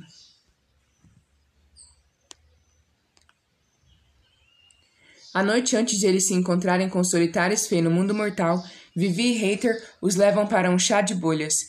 Não existem bolhas reais. Em vez disso, ele recebe bolas saborosamente embebidas em um chá doce com leite. Vivi pede geleia de grama e Hater pega uma bebida de lavanda da cor das flores e tão perfumada quando. Cardan fica fascinado e insiste em tomar um gole de cada um. Em seguida, ele come meia dúzia de tipos de bolinhos que eles pedem: cogumelo, repolho e porco, coentro e carne, bolinhos de frango com óleo quente que entorpecem sua língua, depois creme cremoso para esfriar, junto com feijão vermelho doce que gruda aos dentes. Hater encarda Cardan como se ele tivesse arrancado a cabeça de uma fada no meio de um banquete. Você não pode comer um pouco de um bolinho e colocá-lo de volta, o Aki insiste. Isso é revoltante. Cardan considera que a vilania assume muitas formas, e ele é bom em todas elas. Jude apunhala o resto do pão de feijão com um único pauzinho, colocando na boca e mastigando com óbvia satisfação. Ah! Ela sai quando percebe que os outros estão olhando para ela. Vivi ri e pede mais bolinhos. Quando eles voltam para o apartamento de Hater, eles assistem a um filme sobre uma família terrível em uma grande e velha casa e a bela e inteligente enfermeira que herda tudo. Carden está deitado no tapete com o um braço apoiado na cabeça e o outro na cintura de Jude. Ele entende tudo e nada que vê na tela. Assim como entende tudo e nada sobre estar aqui com a família dela. Ele se sente como um gato selvagem que pode morder por hábito. Oak cedeu seu quarto para que eles pudessem dormir lá, e embora a cama seja pequena, Carda não se importa quando ele pega Jude nos braços. Você provavelmente está sentindo falta do seu palácio chique agora. Ela sussurra para ele no escuro. Ele traça a borda de seu lábio, passa o dedo sobre o cabelo humano macio de sua bochecha, parando em uma sarda, e para em uma pequena cicatriz, uma linha de pele pálida desenhada ali por uma lâmina. Ele pensa em explicar o quanto desprezava o palácio quando criança, como sonhava em escapar de Elfame. Ela já sabe muito sobre isso. Então ele pensa em lembrá-la de que o palácio luxuoso agora é tanto dela quanto dele. Nem um pouco, ele diz em vez disso, e sente o sorriso dela contra sua pele. Mas quando ele começa a se lembrar de seu desejo de deixar Elfame, ele não consegue evitar e também se lembra de como ela queria ficar desesperadamente, e como isso tinha sido difícil, o quão duro ela havia lutado, o quão duro ela ainda estava lutando, mesmo agora que ela não precisava. Por que você não odiava todo mundo? Ele pergunta. Todos, o tempo todo. Eu odiava você. Jude tranquiliza, trazendo sua boca para dele. No final da tarde seguinte, Brinha chega ao bosque entre a rodovia e o complexo de apartamentos de Hater. O antigo patrão de Jude era um Fuca de colete e, e, chapéu coco. Ele tem pelo preto, olhos de cabra dourados e o que Cardan acredita ser uma atitude ruim. Ele está acompanhado por um Clurica desalinhado e um ogro de aparência nervosa que serve como guarda-costas, o que sugere que Brinha estava com medo de vir antes de seus soberanos. Isso não incomoda Cardan. Na verdade, ele está bastante satisfeito com isso. Mas é um insulto pensar que aqueles dois manteriam Brinha a salvo do Rei Supremo e da Rainha de Elfame. Não apenas isso, mas Cardan acha que seus arcos são insuportavelmente rasos. Eles parecem abalados quando percebem quem ele é, e de alguma forma ele descobre que isso é o que mais o irrita, de eles pensarem que ele não se importaria em vir, que ele deixaria isso para Jude. Sua rainha está vestida com roupas mortais, jeans e o que eles chamam de moletom, seus polegares passando pelos orifícios dos pulsos. Seu cabelo cai quase todo solto, mas duas tranças caem perto de seu rosto em um estilo que ela poderia usar em Elfame, mas que aqui não a marca como outra coisa senão uma garota mortal que cresceu em um lar mortal. Por sua vez, ele está vestido com o que Vivi lhe diz para vestir: camisa preta e jeans, botas e jaqueta, nenhuma prata ou ouro, exceto os anéis em seus dedos, que ele se recusou a remover. Ele nunca antes usou voluntariamente uma fantasia tão discreta. Então, disse Jude, você quer me devolver meu antigo emprego? Brian teve bom senso de recuar um pouco. Vossa Majestade, diz ele, estamos no meio de uma situação muito difícil. Uma corte do Noroeste veio aqui, dizendo que eles estão caçando um monstro e não respeitarão nosso alto governo. Seus cavaleiros nos forçam à servidão, alegando que devemos lutar ao lado deles, e o monstro mata qualquer um que entra na floresta onde ele habita. Hum, disse Jude. Onde exatamente estão esses. Que tribunal? Carda interrompe, na esperança de impedir Jude de se oferecer imediatamente para lutar contra alguma coisa. Aquela da rainha Glitten, Sua Majestade. Brian diz a ele, mas então se vira para Jude, pescando um papel dobrado de seu bolso. Este é um mapa. Achei que você gostaria. Rainha Glitten. Cardan franze a testa. Ele sabe algo sobre ela, mas não consegue lembrar o que. Jude embolsa um mapa.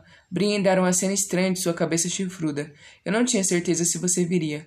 Ela lhe lança um olhar que Cardan não gostaria de lançar em sua direção. É por isso que você Comparou meu pai adotivo a Grimamog e tentou me culpar por isso? Uma comparação que você dificilmente se importará, já que Grimamog agora está sentado em um lugar de honra ao seu lado, o Cluricão disse esperançoso, falando pela primeira vez. Encha isso, Ladar. Jude diz, revirando os olhos. Ok, estamos resolvendo. Não diga que o Supremo Tribunal nunca fez nada por você. Naquela noite, Cardan está deitado na cama, olhando para o teto, muito depois de Jude adormecer. No início, ele pensa que são os odores desconhecidos deste mundo que o mantêm acordado, o espigão de ferro que para sobre tudo, e então pensa que talvez tenha se acostumado demais com coxas de veludo e colchões empilhados uns sobre os outros, mas quando ele desliza para fora da cama, ele percebe que não é isso.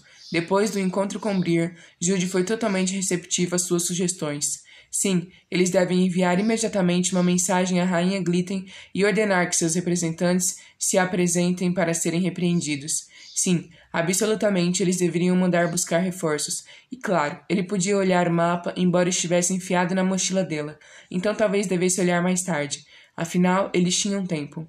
Hater cozinhou algo que chamou de carne vegetal para o jantar, moldado na forma de hambúrgueres, e temperado com dois molhos, folhas e fatias de cebola crua embebidos em água. Oaki comeu dois. Depois do jantar, Cardan se viu em uma mesa de piquenique do lado de fora, bebendo vinho rosé em um dos copos de papel e rindo de cada detalhe que Vivi fornecia sobre as tentativas de Madoc de se encaixar no mundo mortal. Foi uma noite totalmente adorável. Casamento significa compartilhar os interesses um do outro, e desde que sua esposa está tentando estratégia e assassinato, ele está acostumado a, a ela se jogar totalmente no que cruza seu caminho. Se ela não está fazendo isso agora, há um motivo. Ele vai até a cozinha e pega a mochila de couro dela. Pescando ao redor, ele tira o um mapa de Brinha. Ao lado dela, ele encontra a antiga armadura de metal folhosa que Taren, de todas as pessoas, descobriu no tesouro real. Ele balança a cabeça, certo agora do plano dela. Algum tempo antes do amanhecer, ela vai acordar, acordar vestir-se com aquela armadura, amarrar a espada de seu pai mortal, escapar e lutar contra a criatura. Isso é o que ela sempre planejou, porque ela queria vir sem lacaios ou cavaleiros em primeiro lugar. Seria muito bom se ele se sentasse à mesa da cozinha e a pegasse enquanto ela tentava escapar. Mas quando ele leva o mapa até a janela e o lê sobre a luz fraca do poste de fora, ele percebe outra coisa. Aslog. Sobre o trecho da floresta onde a criatura deveria morar, está marcado Aslog. E é então que ele se lembra da última vez que ouviu a rainha Glitten ser mencionada. Ela foi quem enganou a mulher Troll com o que ela ganhou. Agora Aslog está sendo caçada, tanto pela corte da rainha Glitten quanto por Jude, se ela tiver meia chance. Talvez ele tenha o poder de consertar isso. Talvez ele seja realmente o único que pode. Oak levanta os olhos sonolentos do sofá para o qual foi exilado, mas ao ver Cardan, ele se vira, chutando os cobertores de seus pés e se enterrando mais fundo nas almofadas. Cardan raramente navegou no mundo mortal sozinho e fica fascinado pela estranheza da paisagem. A estrada se estende à sua frente, areia, escória e pedra esmagada em óleo fedorento. Ele passa por mercearias fechadas, cabeleireiros e farmácias. De certa forma, ele se importa cada vez menos à medida que se acostuma mais a estar aqui. Tudo cheira a ferro e podridão. Ele colocou um dos moletões de Vivi sobre suas roupas, amarrou a espada de Jude em seus ombros e se enfeitiçou para esconder a espada e se passar por humano. Embora tenha o um mapa de brinho, ele rapidamente percebe que não há placas de rua e assume um nível de familiaridade com a área que Carden não possui.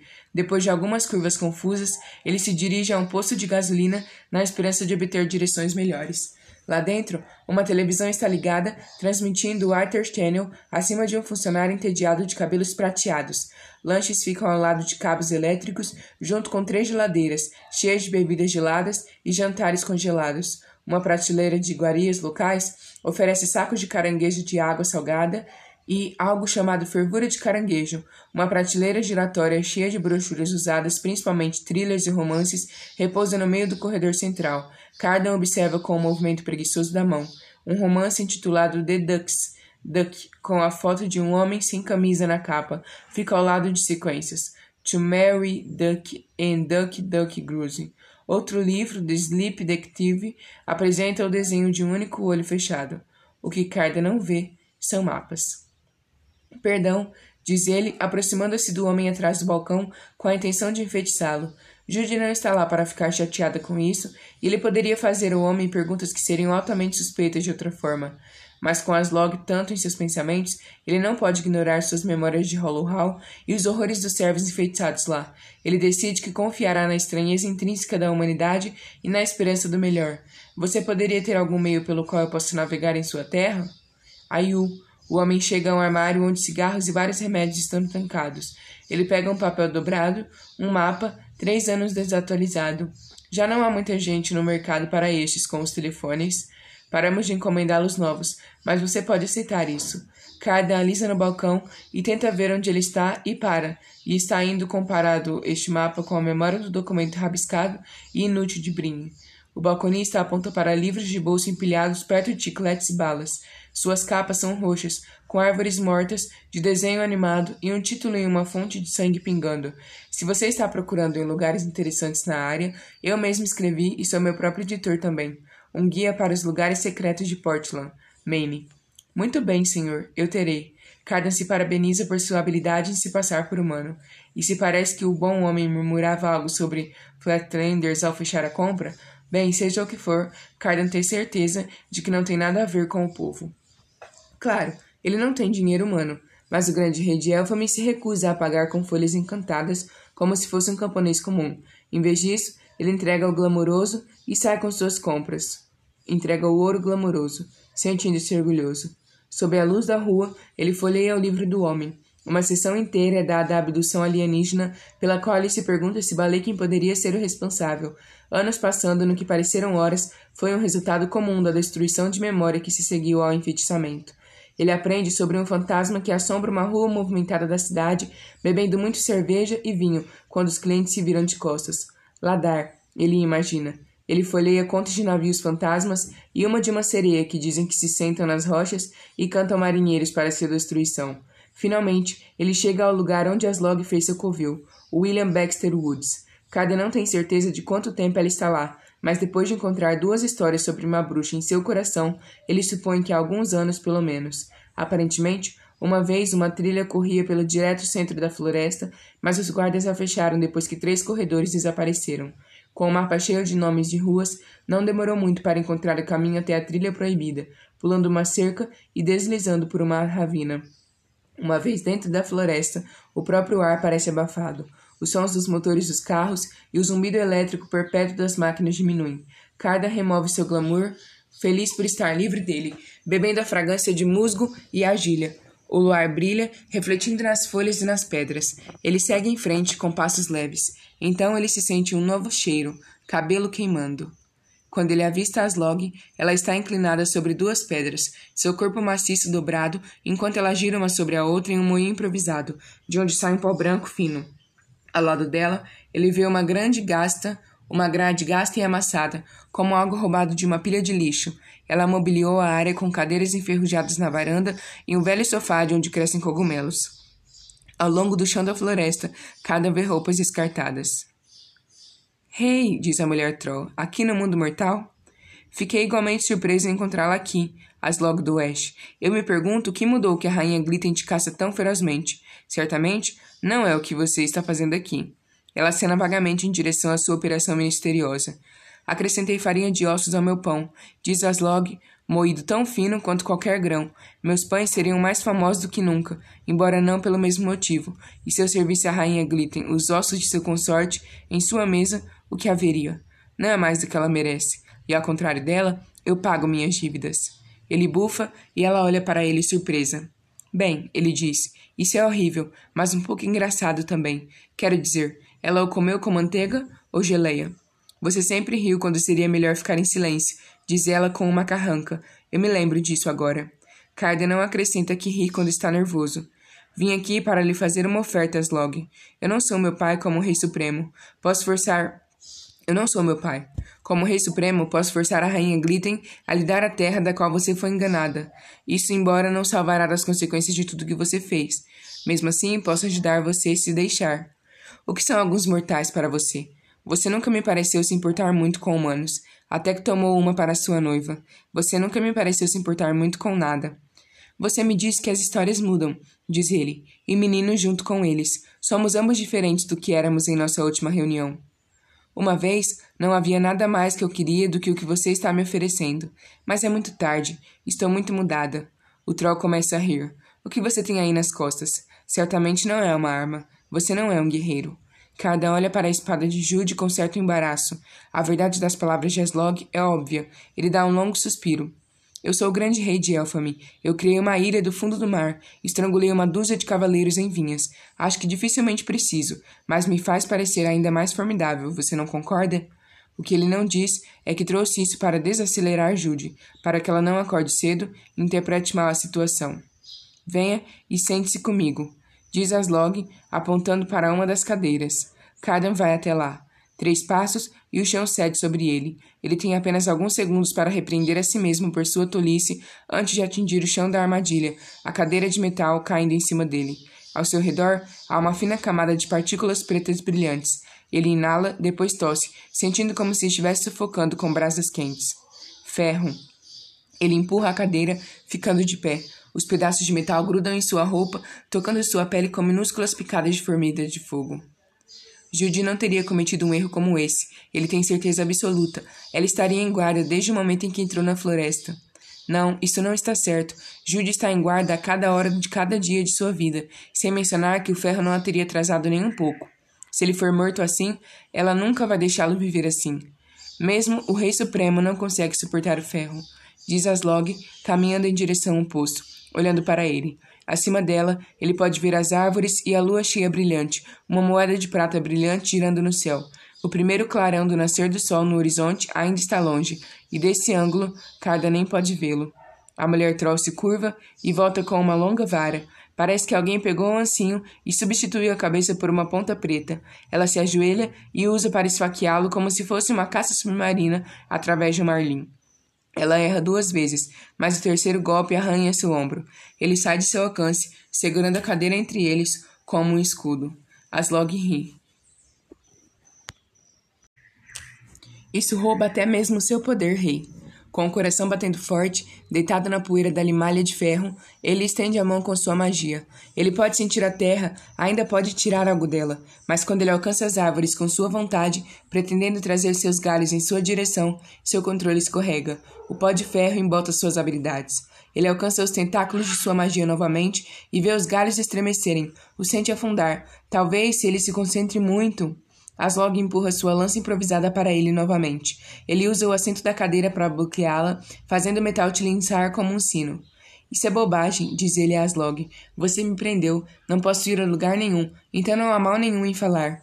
Ele endireita a cadeira enferrujada e se senta, limpando o máximo de limalhas de ferro que puder de sua pessoa, não importa o quanto queime suas mãos. Ele cruza as penas, deliberadamente casual. Há algo que você deseja me dizer antes que eu lance a você? Pergunta ela, mas não bate. Você veio para minha floresta, rei, e me insultou com sua oferta de justiça. Você acha que é apenas a rainha Glitten que deseja punir? Seu pai pode estar morto, mas isso significa que outra pessoa deve dar o que devo a ele. Ele respira fundo. Deixe-me te contar uma história. Você? Ela diz. Uma história? Era uma vez, diz ele, olhando para cima. Seu ombro está latejando. Ele se sente como uma criança de novo, como um menino nos estábulos. Havia um menino com uma língua inteligente. Oh, ela diz, isso é familiar. Talvez, ele diz com um sorriso que ele espera disfarçar seus nervos. Ele pensa sobre a forma como Locke contava histórias, inventando-as à medida que avançava, girando-as na direção que podia encantar melhor o ouvinte, e espera desesperadamente que ele possa fazer o mesmo. Agora, o menino morava em uma ilha onde se tornava um estorvo, encontrando maneiras de menosprezar as pessoas com que as faziam odiar a si mesmas, mas odiá-las mais. Ele era horrível com as donzelas da aldeia, preferindo seu humor aos beijos. Talvez ele tivesse motivos para ser horrível, talvez tenha nascido mal, mas não importa, nada disso lhe deu muito prazer. Então ele foi para a floresta, onde vivia uma mulher troll, e implorou que ela transformasse seu coração em pedra. É uma variação interessante, diz ela. Ela parece satisfeita, no entanto, e arrasta uma das cadeiras enferrujadas e rangentes para a beira do fosso, acomodando-se amigavelmente. Ele estava com raiva, descarda, essa parte vindo facilmente, e um tolo. Daí em diante, ele não podia sentir prazer, nem dor, nem medo, nem esperança. No início, parecia a bênção que ele supôs que seria. Com o coração de pedra, ele não tinha nenhuma razão para ficar em sua aldeia. Então, ele pegou os poucos bens que possuía e partiu para o outro lado do mar em busca de fortuna. Eventualmente, ele desembarcou em uma cidade e encontrou trabalho trabalhando para uma taverna, carregando barris de cerveja para a adega de raízes de terra, junto com carrinhos de cebolas, rodas de queijo, nabos e garrafas de um vinho ralo e azedo que o taberneiro regava para baixo para os convidados. Ele era o único enviado para quebrar o pescoço de galinhas e expulsar os bêbados que não podiam mais pagar por outra rodada. Recebia pouco, mas dormia na madeira dura ao lado do fogo que estava morrendo e recebia quantas tigelas de sopa gordurosa pudesse comer. Mas enquanto estava deitado lá, ele ouviu dois homens falando sobre uma competição em comum. Um rico senhor da guerra procurou alguém para se casar com sua filha. Bastava passar três noites em sua companhia sem demonstrar medo. Nenhum dos dois estava disposto a ir, mas o menino decidiu que, como seu coração era de pedra, ele iria e passaria a vida com facilidade. O senhor da guerra? A mulher Troll parece cética. Isso mesmo, afirma. Muito violento. Possivelmente fazer uma guerra contra tantas pessoas foi como sua filha acabou sob uma maldição. Você sabe por que o Folk pode contar histórias? Ela pergunta, inclinando-se para a frente e fazendo com que a ferrugem caia em torno de sua cadeira. Seu corpo enorme faz com que pareça do tamanho de uma criança. Nós que nunca podemos mentir. Como podemos fazer isso? Ela fala como se supusesse que ele nunca se fez a mesma pergunta, mas ele fez. Muitas vezes ele fez. Cardan tenta não demonstrar nervosismo, porque as histórias contam uma verdade, se não precisamente a verdade. Ela se recosta apaziguada. Certifique-se de que o seu sim, pequeno rei, ou que ele vai secar na sua boca junto com a minha paciente. Ele tenta não deixar que isso abale enquanto continua. Naquela noite, ele disse ao taberneiro exatamente o que pensava dele e saiu, fazendo outro inimigo sem motivo algum. Ele pegou seu barco do cais e foi para a terra do Senhor da Guerra. Quando ele chegou, o Senhor da Guerra o olhou de cima a baixo, então balançou a cabeça, já certo do destino do menino. Ainda assim, ele permitiria que ele tentasse quebrar a maldição de sua filha. Se você passar três noites com ela, vai se casar e herdar tudo o que possuo, disse o senhor da guerra. Olhando ao redor da enorme propriedade, o menino pensou que a riqueza lhe traria, se não prazer, pelo menos ociosidade. Mas ao anoitecer, o menino percebeu a estranheza de não sentir absolutamente nada. Ele comia comida mais fina do que jamais provara, mas não lhe trazia prazer. Ele estava banhado e vestido com roupas mais elegantes do que nunca, mas ele poderia muito bem usar trapos por toda a satisfação que isso lhe proporcionou. Ele havia implorado pelo coração de pedra, mas pela primeira vez ele sentiu o peso dele em seu peito. Ele se perguntou se deveria ter medo do que estava por vir. Ele se perguntou se havia algo profundamente errado com ele que ele não podia. Ao cair da noite, ele foi conduzido a um quarto com uma cama com cortinas. Ele caminhou pela sala e notou a forma como o gesso das paredes estava marcado com marcas de garras. Ele puxou as cobertas e as penas voaram em uma nuvem para espanar o chão. Quando ele descobriu que parecia assustadoramente como uma mancha de sangue no tapete, ela entrou um monstro coberto de pelos, com a boca cheia de dentes afiados. Era apenas seu coração de pedra que o mantinha enraizado no lugar, embora tivesse quase certeza de ter ouvido a porta sendo trancada atrás dele. Ele sabia que se corresse, estaria morto. Eles ficaram assim por um tempo, o menino sem saber se ela iria atacá-lo se ele se movesse, e o monstro aparentemente esperando por algum sinal de medo. Finalmente, o menino se aproximou dela. Ele tocou a pele clara de sua mandíbula e ela se apoiou em sua palma, esfregando a cabeça como um gato. Cardan fez uma pausa. A história está quase no fim e ele precisa manter as log ouvindo um pouco mais. Ele gostaria de poder ver a borda do horizonte, gostaria de saber as horas por ela, mas tudo que ele tem para julgar as horas é a luz das estrelas, que se desvanece. Eles ficaram sentados juntos durante a noite, o monstro enrolado no tapete e o menino olhando para ela pois, embora ele tivesse conhecido a magia da maldição da mulher Troll, ele nunca conhecia uma magia como esta.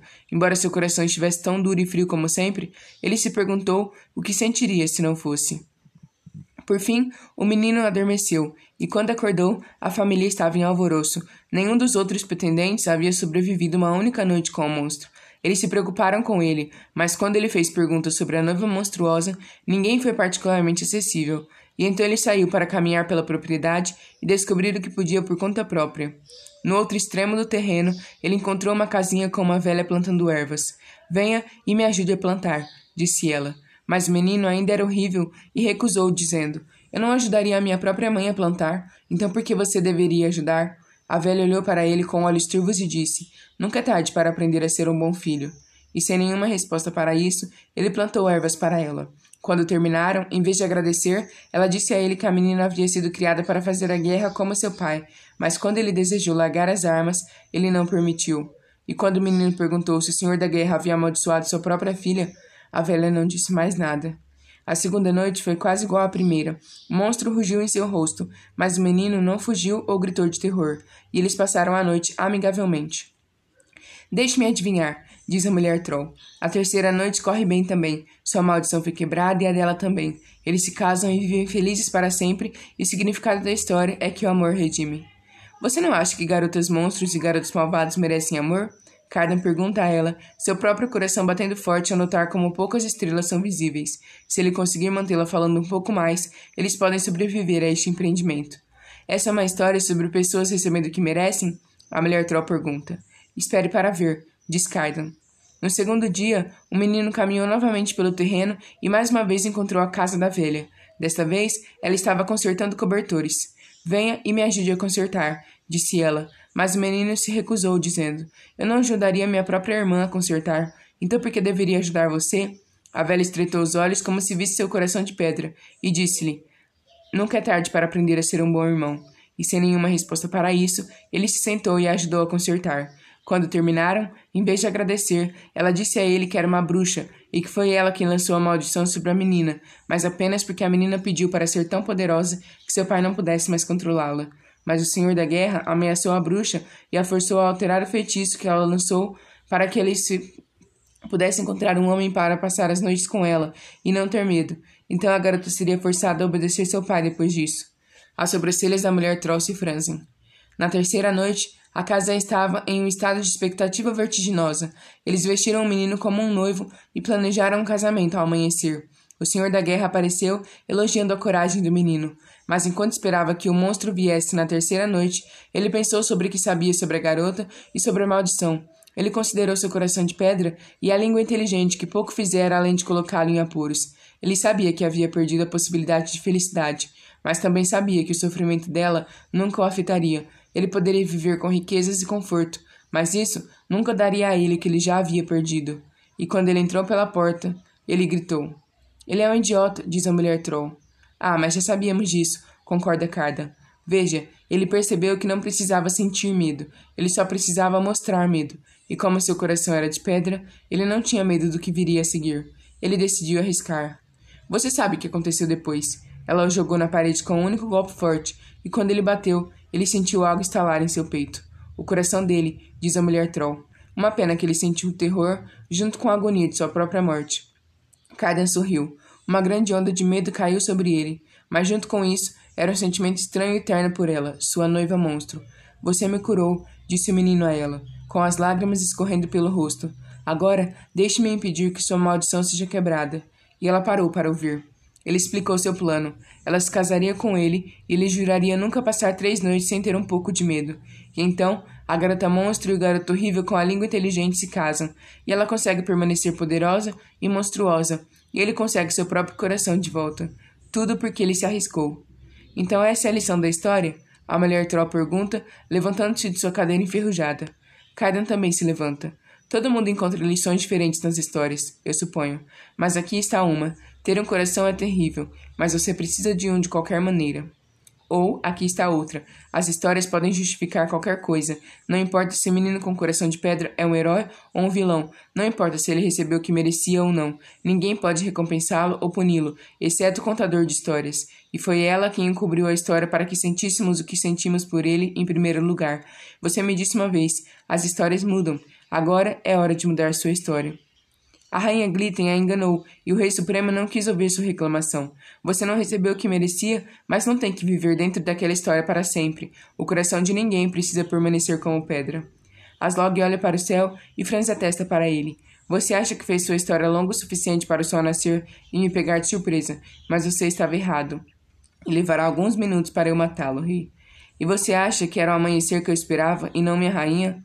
Você não ouve seus passos? Ela nunca conseguiu o truque de escondê-los tão bem quanto um do povo. Certamente você já ouviu falar dela. Jude Duarte, que derrotou Redcarp e Grima Mog, que colocou o Tribunal dos Dentes de joelhos. Ela está sempre me tirando do apuro. Na verdade, não sei o que faria sem ela. Aslog deve ter ouvido as histórias, porque ela se afasta do poço, procurando na floresta com o olhar. Naquele momento, Cardan estende a mão para a terra com sua vontade. Por mais embotados que seus poderes estejam por estar no mundo mortal e pelos pedaços de ferro que ainda se agarram a ele, ele ainda é o grande rei supremo de Elfame. As grandes árvores dobram seus galhos o suficiente para que ele agarre um e saia do buraco. Assim que seus pés trocam, tocam o chão, ele levanta a cadeira abandonada da mulher Troll. Aslog se vira para ele surpreso. Ele não hesita. Ele bate as pernas enferrujadas em seu estômago, mandando-a de costas para a cova. Um uivo agonizante sobe quando sua pele toca poeira generosa de ferro na parte inferior. Enquanto ela se levanta, Cardan saca a espada de Judy de suas costas. Ele aponta para a mulher Troll. Nenhuma parte disso era mentira, exceto tudo diz ele com um encolher de ombros apologético. Aslog olha em volta de seu poço, seus dedos raspando as raízes e a sujeira nas laterais. Ela é maior do que Cardan, mas não tão grande que possa escalar sem ajuda. Ela preparou bem sua armadilha, elaborando-a para servir a qualquer um dos cavaleiros da rainha Glitten. O que agora? Esperamos pelo sol juntos, diz ele, seu olhar indo para o rubor quente do horizonte.